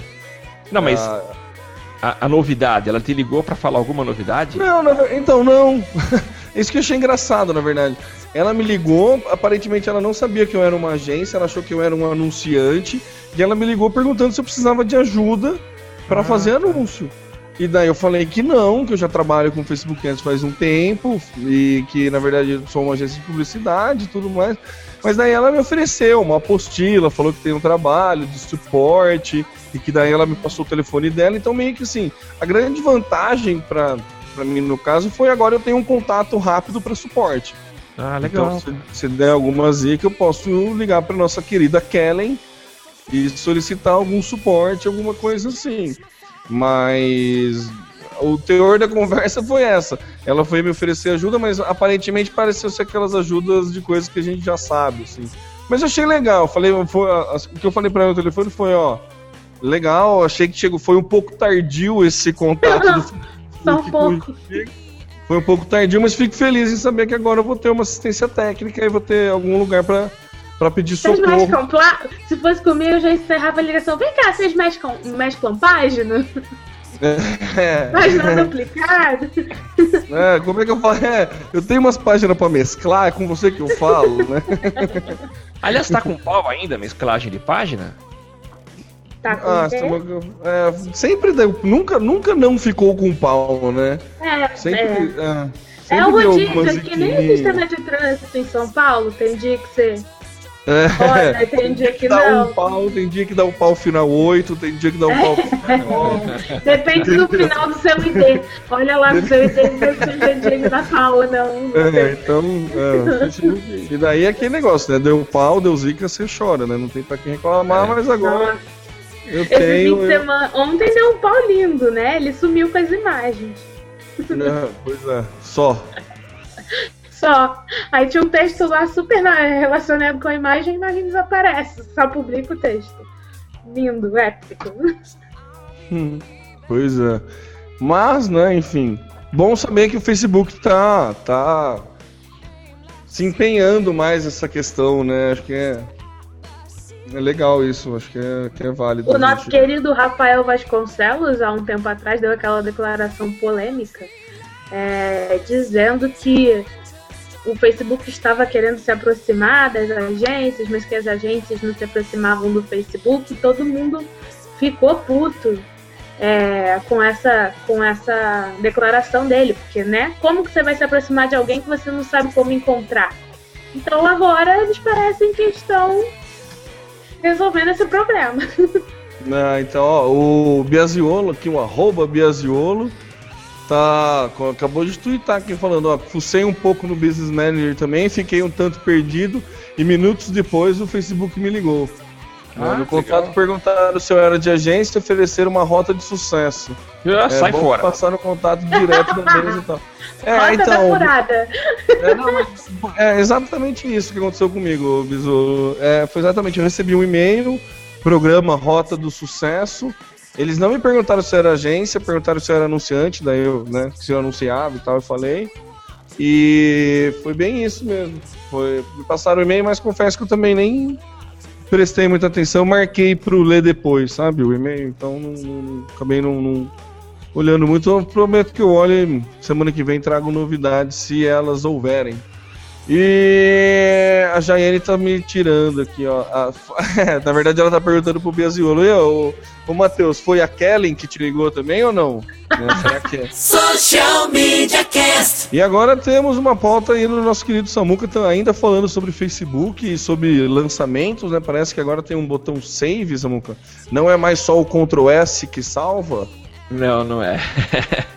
É, ainda não está disponibilizado pra gente, mas eu achei muito interessante a criação do save. É uma opção de você poder salvar um post para ler mais tarde. A gente já comentou isso no Twitter. É, o termo tem o meio dele de salvar os tweets. A gente aprendeu naquele bate-papo sobre o Evernote também uma forma da gente salvar um tweet para ler mais tarde. Essa opção ou essa funcionalidade chega agora para o Facebook e ela passa a ser nativa da ferramenta. Você viu o post e gostou dele, mas não tem como salvar, como guardar, porque a fila anda, né? O feed vai correndo. Então é uma opção muito legal de você clicar lá em save e verificar o seu conteúdo mais tarde. O grande barato disso tudo, além dessa funcionalidade, é que o próprio Facebook vai lembrar você daquele conteúdo salvo. tem muita gente que a gente, muita coisa que a gente salva, mas não volta a ver depois, né? Eu no próprio Twitter eu tenho feito isso de salvar alguns tweets e não volto depois para ler e para estudar melhor aquilo que foi que eu achei interessante outrora, né? Então o Facebook vai avisar também que você tem alguns posts salvos para você ir lá e dar uma olhada. Então é uma ferramenta muito legal que ainda está para ser implementada, não está disponível ainda para a gente. Ah, eu acho legal isso, hein, Samuca? Esse ponto de, de atenção que você colocou é bem legal da, da questão do Facebook. Eu, eu, primeiro fiquei com receio, depois eu entendi que pode ser legal do Facebook lembrar você, né? Porque realmente eu, eu faço muito isso. Como que eu faço hoje em dia para usar o tal do botão save? Existe uma, uma técnica, gente, que é muito simples, vou, vou falar para vocês. Tem o Pocket, todo mundo sabe o que, que é o Pocket, né? É um aplicativo que serve exatamente para isso, ler depois o que você qualquer coisa, qualquer página na internet. É, tem para celular e tem também a extensão do Google Chrome. Então você baixa a extensão do Google Chrome, ele cria um botãozinho do lado da barra de, de endereço, tem um botãozinho que você clicou ali, ele salvou e você pode retornar para ler tudo que você quiser. Se você quiser ver alguma coisa do Facebook, basta você clicar no, quando você estiver rolando um, uma postagem no teu feed, você clica na data ali ó, tem apostado há tanto tempo, ou tal dia e tal hora. Se você clicar na data, ele abre o post sozinho, sem estar no feed, e daí é só você salvar esse esse endereço no teu no teu pocket, daí você consegue basicamente. Só que é, tem esse problema dele não te avisar. Cai lá naquele, né, cai no, no limbo, no, no lugar onde vai os isqueiros e as e os guarda-chuvas do mundo E universo paralelo. E as canetas Bic, então corre esse risco de cair nesse, nesse portal do esquecimento aí, nunca mais ver. Um amigo meu usou um termo, um cara que trabalha comigo lá em Campinas, usou um termo que eu achei muito interessante, que, me, que eu me identifiquei muito, que é, não tem aquele programa da Discovery, Home Health, de acumuladores, que a galera que não consegue jogar nada fora e tudo mais. Então, eu acho que eu, eu descobri que eu sou um acumulador de conteúdo. Você vai juntando um monte de coisa. Nossa, aqui eu preciso ler depois. Esse slide share eu preciso ver depois. E você acaba nunca conseguindo ver nada, não tem tempo hábil pra ver nada, né? Mas, né, vamos aí, galera. Antes guardar e não ver do que perder e tudo mais. Então, eu acho que eu tô. Vamos, vamos. Dá pra melhorar essa. Dá melhor, ter, ter uma questão de produtividade melhor aí com, com acumuladores. Eu Vou entrar no programa de acumuladores. Vamos ver se eu consigo resolver. É tipo quando você abre 40 páginas no Google, sabe? 40 abas É, no Google abas. e você não lembra mais, é. No Já Google é. Chrome você abre aquele monte de aba e daí você não sabe mais por que que tá aberto, mas você não fecha porque você quer lembrar por que que você deixou Eu não aberto. posso perder. Dura quando Não você posso vai desligar perder. o computador. Eu entendo, meu computador eu desligo nunca mais. É. Restaurar sempre, né? Só bendito o botão restaurar do, do Google Chrome. Mas vem cá, essa opção é só válida para desktop é, web, né? Eu não consigo fazer isso no dispositivo móvel. O que é isso? Essa que você falou, do Pocket. Ah, sim, só no. no É, se precisa abrir no web, no Google Chrome. Ou se você tiver um link, acho que tem como. No o Twitter tem como adicionar jogar pro Pocket, no, no, no mobile, no mobile. Mas tem. eu é o contrário, né? Quando você tá no computador, joga alguma coisa pra ler no celular, né? Eu, eu uso pra isso. Mas então nunca. Difícil você tá navegando no celular e querer jogar alguma coisa lá. Não fiz o teste não, mas acho que só pra desktop mesmo. Social Media Cast. E Samuca, parece que agora a gente não precisa mais sair do Facebook pra fazer compra. É, o Facebook tá amarrando as pessoas para evitar dispersão, né? Então eu tô dentro do Facebook, dentro da rede social, e eles querem que eu viva lá dentro. Então isso já acontece com muita gente que passa o dia inteiro correndo o feed de notícias e sabendo a respeito da vida das pessoas e das empresas. E a nova, a novidade agora é a possibilidade de eu fazer compras dentro do Facebook.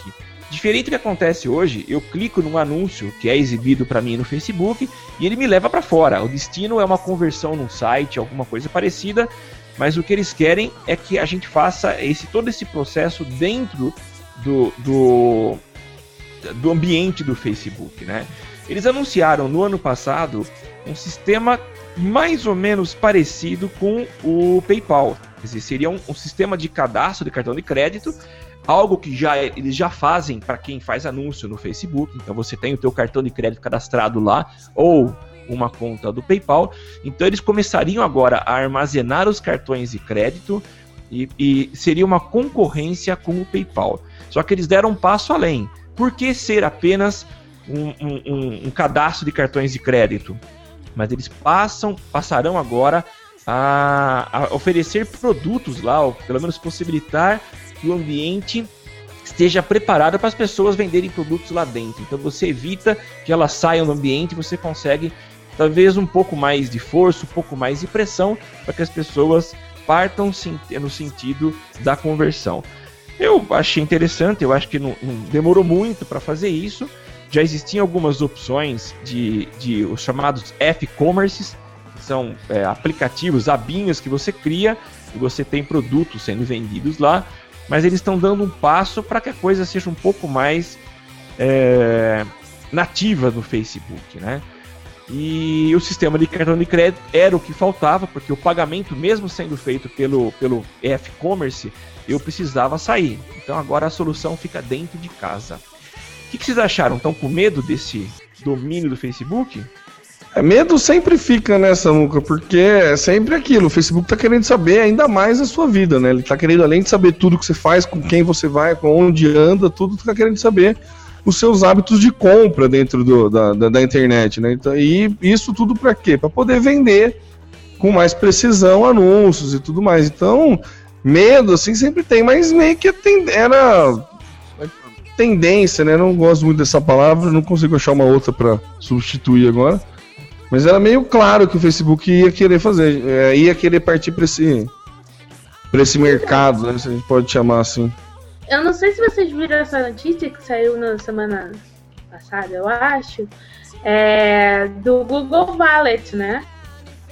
O Google Wallet lançou o gift card e que ele vai entrar com mais presença no Brasil é, agora. E aí foi na mesma época, os dois se manifestaram a esse respeito. A Aqui, achei a notícia que eu tinha visto. Google Wallet deve chegar em breve ao Brasil. É, aí ele fala: parece que dessa vez o Google decidiu realmente incluir o Brasil nos planos do seu meio de pagamento digital. De acordo com as informações do relatório reservado, a entrada do Wallet no país é vista pelos norte-americanos como uma atacada fundamental no processo de globalização da ferramenta. Perfeito. E aí ele fala que o número de usuários deve bater 450 milhões. E aí ele aponta também uma pesquisa que entre 2012 e 2017 o volume das transações de, de via mobile deve crescer 35%. Então, os dois estão aí. Agora a guerra vai começar e vai ser legal. legal. Vamos ver, né? Vamos esperar para ver quem, quem, quem, quem apanha e quem bate, né? É. Nessa, nessa guerra aí. Social Media Cast. E com o fim do Orkut, uma rede social russa dispara no Brasil. A rede social aí vai saber como é que se pronuncia, né? VContact, sei lá. É VK, é também conhecida. É VK. A VK né, tá crescendo bastante aí, tem gráficos absurdos, o disparo de crescimento de usuários é, de novos usuários, é, nossa, aquele pico, aquele, se você dá uma, dá uma olhada no gráfico, vale a pena que anunciado o fim do Orkut, todo mundo migrou para lá, mas era meio óbvio porque é, essa rede funciona nos mesmos moldes assim que o Orkut funciona, que é a questão de fórum e gera criar tópicos e tudo mais. Então, para você que está triste com o fim do Orkut, sabe que te, saiba que temos uma solução russa para solucionar o teu problema de carência do Orkut. Então, vai lá, pesquise por VK. Você bater, eu não sei qual é o endereço certo. É vk.com, ó que beleza, é facinho. V de, de, de vaca e K de, de K. K de. É. Social Media Cast. Google Xing Ling aterriza no Brasil, Samuca. Então, a, o, o, buscador chinês Baidu está pousando aqui no Brasil. Ele foi lançado na semana passada durante a reunião do, dos BRICS, que são aqueles países emergentes, incluindo Rússia, Brasil e a China. E os chineses trouxeram para cá a versão do Baidu, que é o grande concorrente do Google. Ele domina com tranquilidade na China, tanto é que existe uh, um sistema de, de filtragem das buscas feitas internamente na China. Então tem muita coisa que você bota para pesquisar lá e o Baidu não entrega para a galerinha dos olhinhos puxados. Mas aqui no Brasil não existe essa é, censura e o Baidu chegou bonito. Por enquanto não tem ainda a URL definitiva de, ba de baidu.com.br. Ela, essa URL tá, esse, esse domínio está retido no registro.br. Então eles estão usando por enquanto br.baidu.com.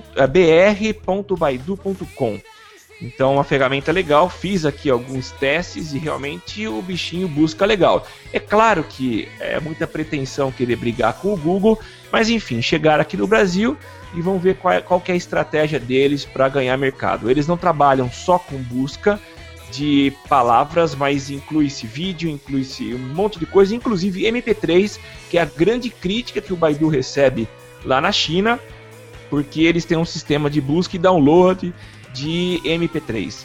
Então vamos ver o que, que vai virar essa chegada do Baidu aqui no Brasil. E o que eu achei legal também é que eles têm, ele tem uns trendings, né, do, do que é mais buscado. Quando é. você entra nele, lá, logo do lado do, do, do, botão de busca, ele tem lá tipo uma notificação como é do Facebook. E daí ele mostra o top 10, né, os trend top 10 buscas aí. A primeira é Dunga, o novo técnico da seleção. Em segunda é Flu bate Santos por 1 a 0 e a terceira é Inter faz 4 a 0 no Flamengo. Um pouco desatualizado, né? Mas vamos, vamos ver. Tem algum diferencial, Samuca, assim que você viu do Baidu pro Google ou não? Não, não, não, vi nada diferencial, não. Ele faz as pesquisas, é, é, assim, é muito legal. Por enquanto não tem propaganda nenhuma, a coisa é bem pelada, bem simples. O que eles têm é que eles não são tão limpos quanto o Google é. Então, logo embaixo daquela barrinha de buscas, você tem a estrutura é mais ou menos essa, né? Você tem lá em cima o nome, Baidu, a barrinha para busca, e embaixo eles exibem essas informações, né? É, que são links para temas específicos, temas buscados, mas não vi nenhuma diferença de qualidade que me faça mudar para o Baidu. Sou Google e sei que a Lana está comigo. Nossa, é, ainda bem que isso fica gravado. Ó, procurei Social Media Cast lá no, no Baidu para fazer um teste agora. E os três, os quatro, os três primeiros. O primeiro é o site nosso, depois é o Facebook, depois é a área de login pro, pro WordPress. Olha que beleza. É. e depois é um nada, nada a ver com o nosso. Mas a busca, se a gente clicar nas imagens, aparece o antigo Zé. Legal, né? É, legal. Bem, legal. nossa, a questão. A, a, busca de imagens é igualzinho do Google. É. A interface idêntica. Mas os, os, os trends aqui eu achei interessante. Tem é trend de vídeo, legal. trend de imagem, trend de. É interessante. Legal, mais uma ferramenta aí pra gente testar. É. Quando no Google sair do ar, você já sabe onde ir, gente. Não é. precisa apelar pro Bing. Não precisa apelar, é. Obrigado, Baidu, por nos livrar, por livrar-nos do Bing. Livrar-nos do Bing, amém. Livrai-nos do Bing, amém. Social Media Cast. E encerrando com a última pauta, porém não menos importante, é, ela é pauta, ela é dica, ela é jabá, ela é tudo, e eu já passo a bola para a Alaina né, apresentar para vocês essa pauta e não e esse meu entusiasmo não é à toa porque a pauta é entusiasmática mesmo. Vai lá, Alaina. Nossa! Gente, em setembro rola a Social Media Week. Uhul. que é o maior evento mundial de mídias sociais. Para quem não sabe, é um evento que acontece simultaneamente em várias cidades do mundo, Toronto, Nova York, São Paulo, blá blá blá. E durante a semana esse evento fica rolando. No último dia do Social Media Week, é, eles permitem que é, empresas criem eventos paralelos, que eles chamam de Social Media Week Shared. E aí a Fernanda Silvestre já fez um, um Shared em 2012 em Ribeirão Preto. E agora, como ela está trabalhando com a gente, ela veio com essa ideia brilhante de fazer de novo. E eu que não gosto de arrumar problema nem sarna para me coçar, falei, demorou, vamos fazer. Então, a, a, o jabá. Não é fazendo esse. nada mesmo, né? Tô É. aqui desocupado. É Então vamos, vamos aí fazer um evento. Vamos aí fazer um evento foda aí, vamos. E aí a gente tá organizando o Social Media Week Shared em Araraquara. A gente já conta com o apoio da Uniária, que está cedendo pra gente o espaço e o suporte de mídia, então eles vão fazer divulgação de assessoria de imprensa, vai ter matéria nossa aparecendo lá na TV, na TV Ara, na Uniara FM. É, o Arthur, o Arthur Castro que já veio aqui conversar com a gente, já confirmou presença. A Renata Renault também já confirmou presença. O Temer e o Samuel também já confirmaram presença. Uhul. E várias outras pessoas legais. Então, nesse momento, a gente está buscando agências que queiram participar de um painel é, sobre. é, a gente está focando muito no- na força do interior e chega de síndrome de vira-lata. Dos painéis, a gente vai trazer agências que têm contas nacionais, internacionais, contas muito é, relevantes. Então, a gente está buscando representantes de agências que tenham esses cases ou clientes de porte nacional e internacional para selecionar para esse painel. Então, se você quiser participar desse painel, manda um e-mail para a gente, é smwshared, S-H-A-R-E-D, arroba gmail.com, ou também pode falar comigo no inbox, eu com a Fernanda Silvestre também no inbox. E aí a gente vai selecionar algumas agências, umas três, eu acho, para participar desse painel e falar por que que, que que tem, se você é do interior. Vamos lá, brother. Sou foda, tenho cliente foda e vou contar a minha história para vocês. Então é isso. Por enquanto é só. Talvez semana que vem eu venha com novos pedidos e novos convites. Ah, e se você quiser patrocinar o evento, estamos abertos a patrocínio. Também fala com a gente no e-mail, fala com a gente no inbox. Tamo aí, demorou. É isso. Show de bola, hein, gente? Vamos lá, que dia que é, Helena? Confirmando data? Eu, eu vou palestrar em 20 e 26 de setembro. 26. 26 do- de setembro. Já 26 do fala com o 9. chefe, porque vai ser uma sexta-feira à tarde, começa uma da tarde, de 1 às 7, de 13 às 19 horas. Então já começa aí a Já descontar. fala, é, já mostra na tua agência, já fala aí na agência que é legal, que vale a pena todo mundo ir, então já, já dá tempo de, de organizar o calendário aí, hein, galera? Vamos lá, todo mundo, dia 26 do 9. 26 do 9, marque aí na sua agenda. Você que está dirigindo o seu carro neste momento, é, por favor, estacione e anote na sua agenda 26 do 9, porque é muito importante essa data.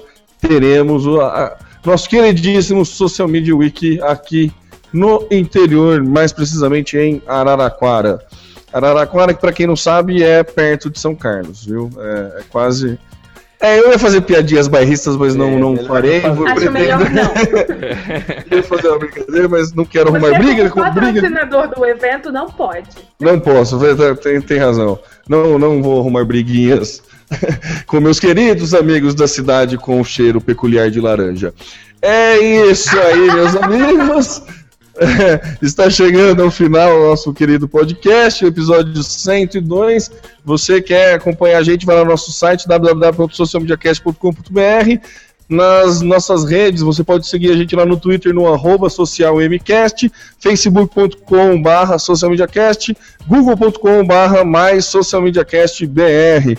Se você quiser participar ao vivo, esse podcast é gravado todas as segundas-feiras por volta das 22 horas no socialmediacast.com.br barra ao vivo e você pode enviar suas dúvidas, questões, part- participar da maneira que você bem entender através da hashtag eu no SMC. Se quiser assinar e ouvir o nosso podcast na comodidade de seu smartphone, basta ir lá na iTunes, você que é usuário de iPhones e iOS, Vai lá, procura por Social Media Cast, você que é usuário Android, em seu aplicativo preferido de podcasts, basta buscar por Social Media Cast e assinar, e aí você recebe. Normalmente na terça-feira já está prontinho para você ouvir o nosso querido podcast.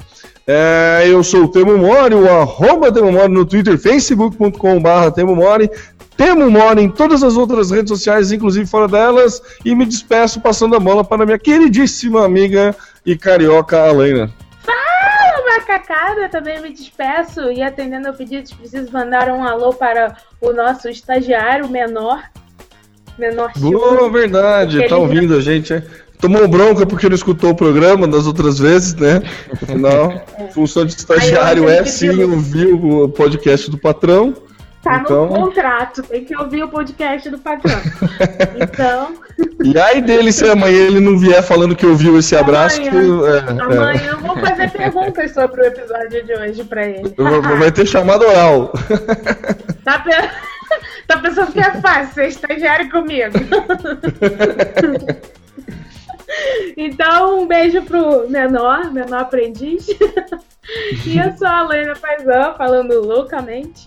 Vocês me encontram no facebook.com.br Alena Paisan, google.com.br mais Alena Paisan e arroba Alena Paisan no Twitter e Instagram. Samuca! Ô pessoal, obrigado pela companhia, por estar ouvindo a gente até agora, até o finalzinho. Eu sou o Samuel Gatti, o arroba tá no meu site, o facebook.com barra tá no meu site. Falando aqui da fria capital da tecnologia, São Carlos, interior de São Paulo. E a gente volta a se encontrar no episódio 103. Até mais, pessoal.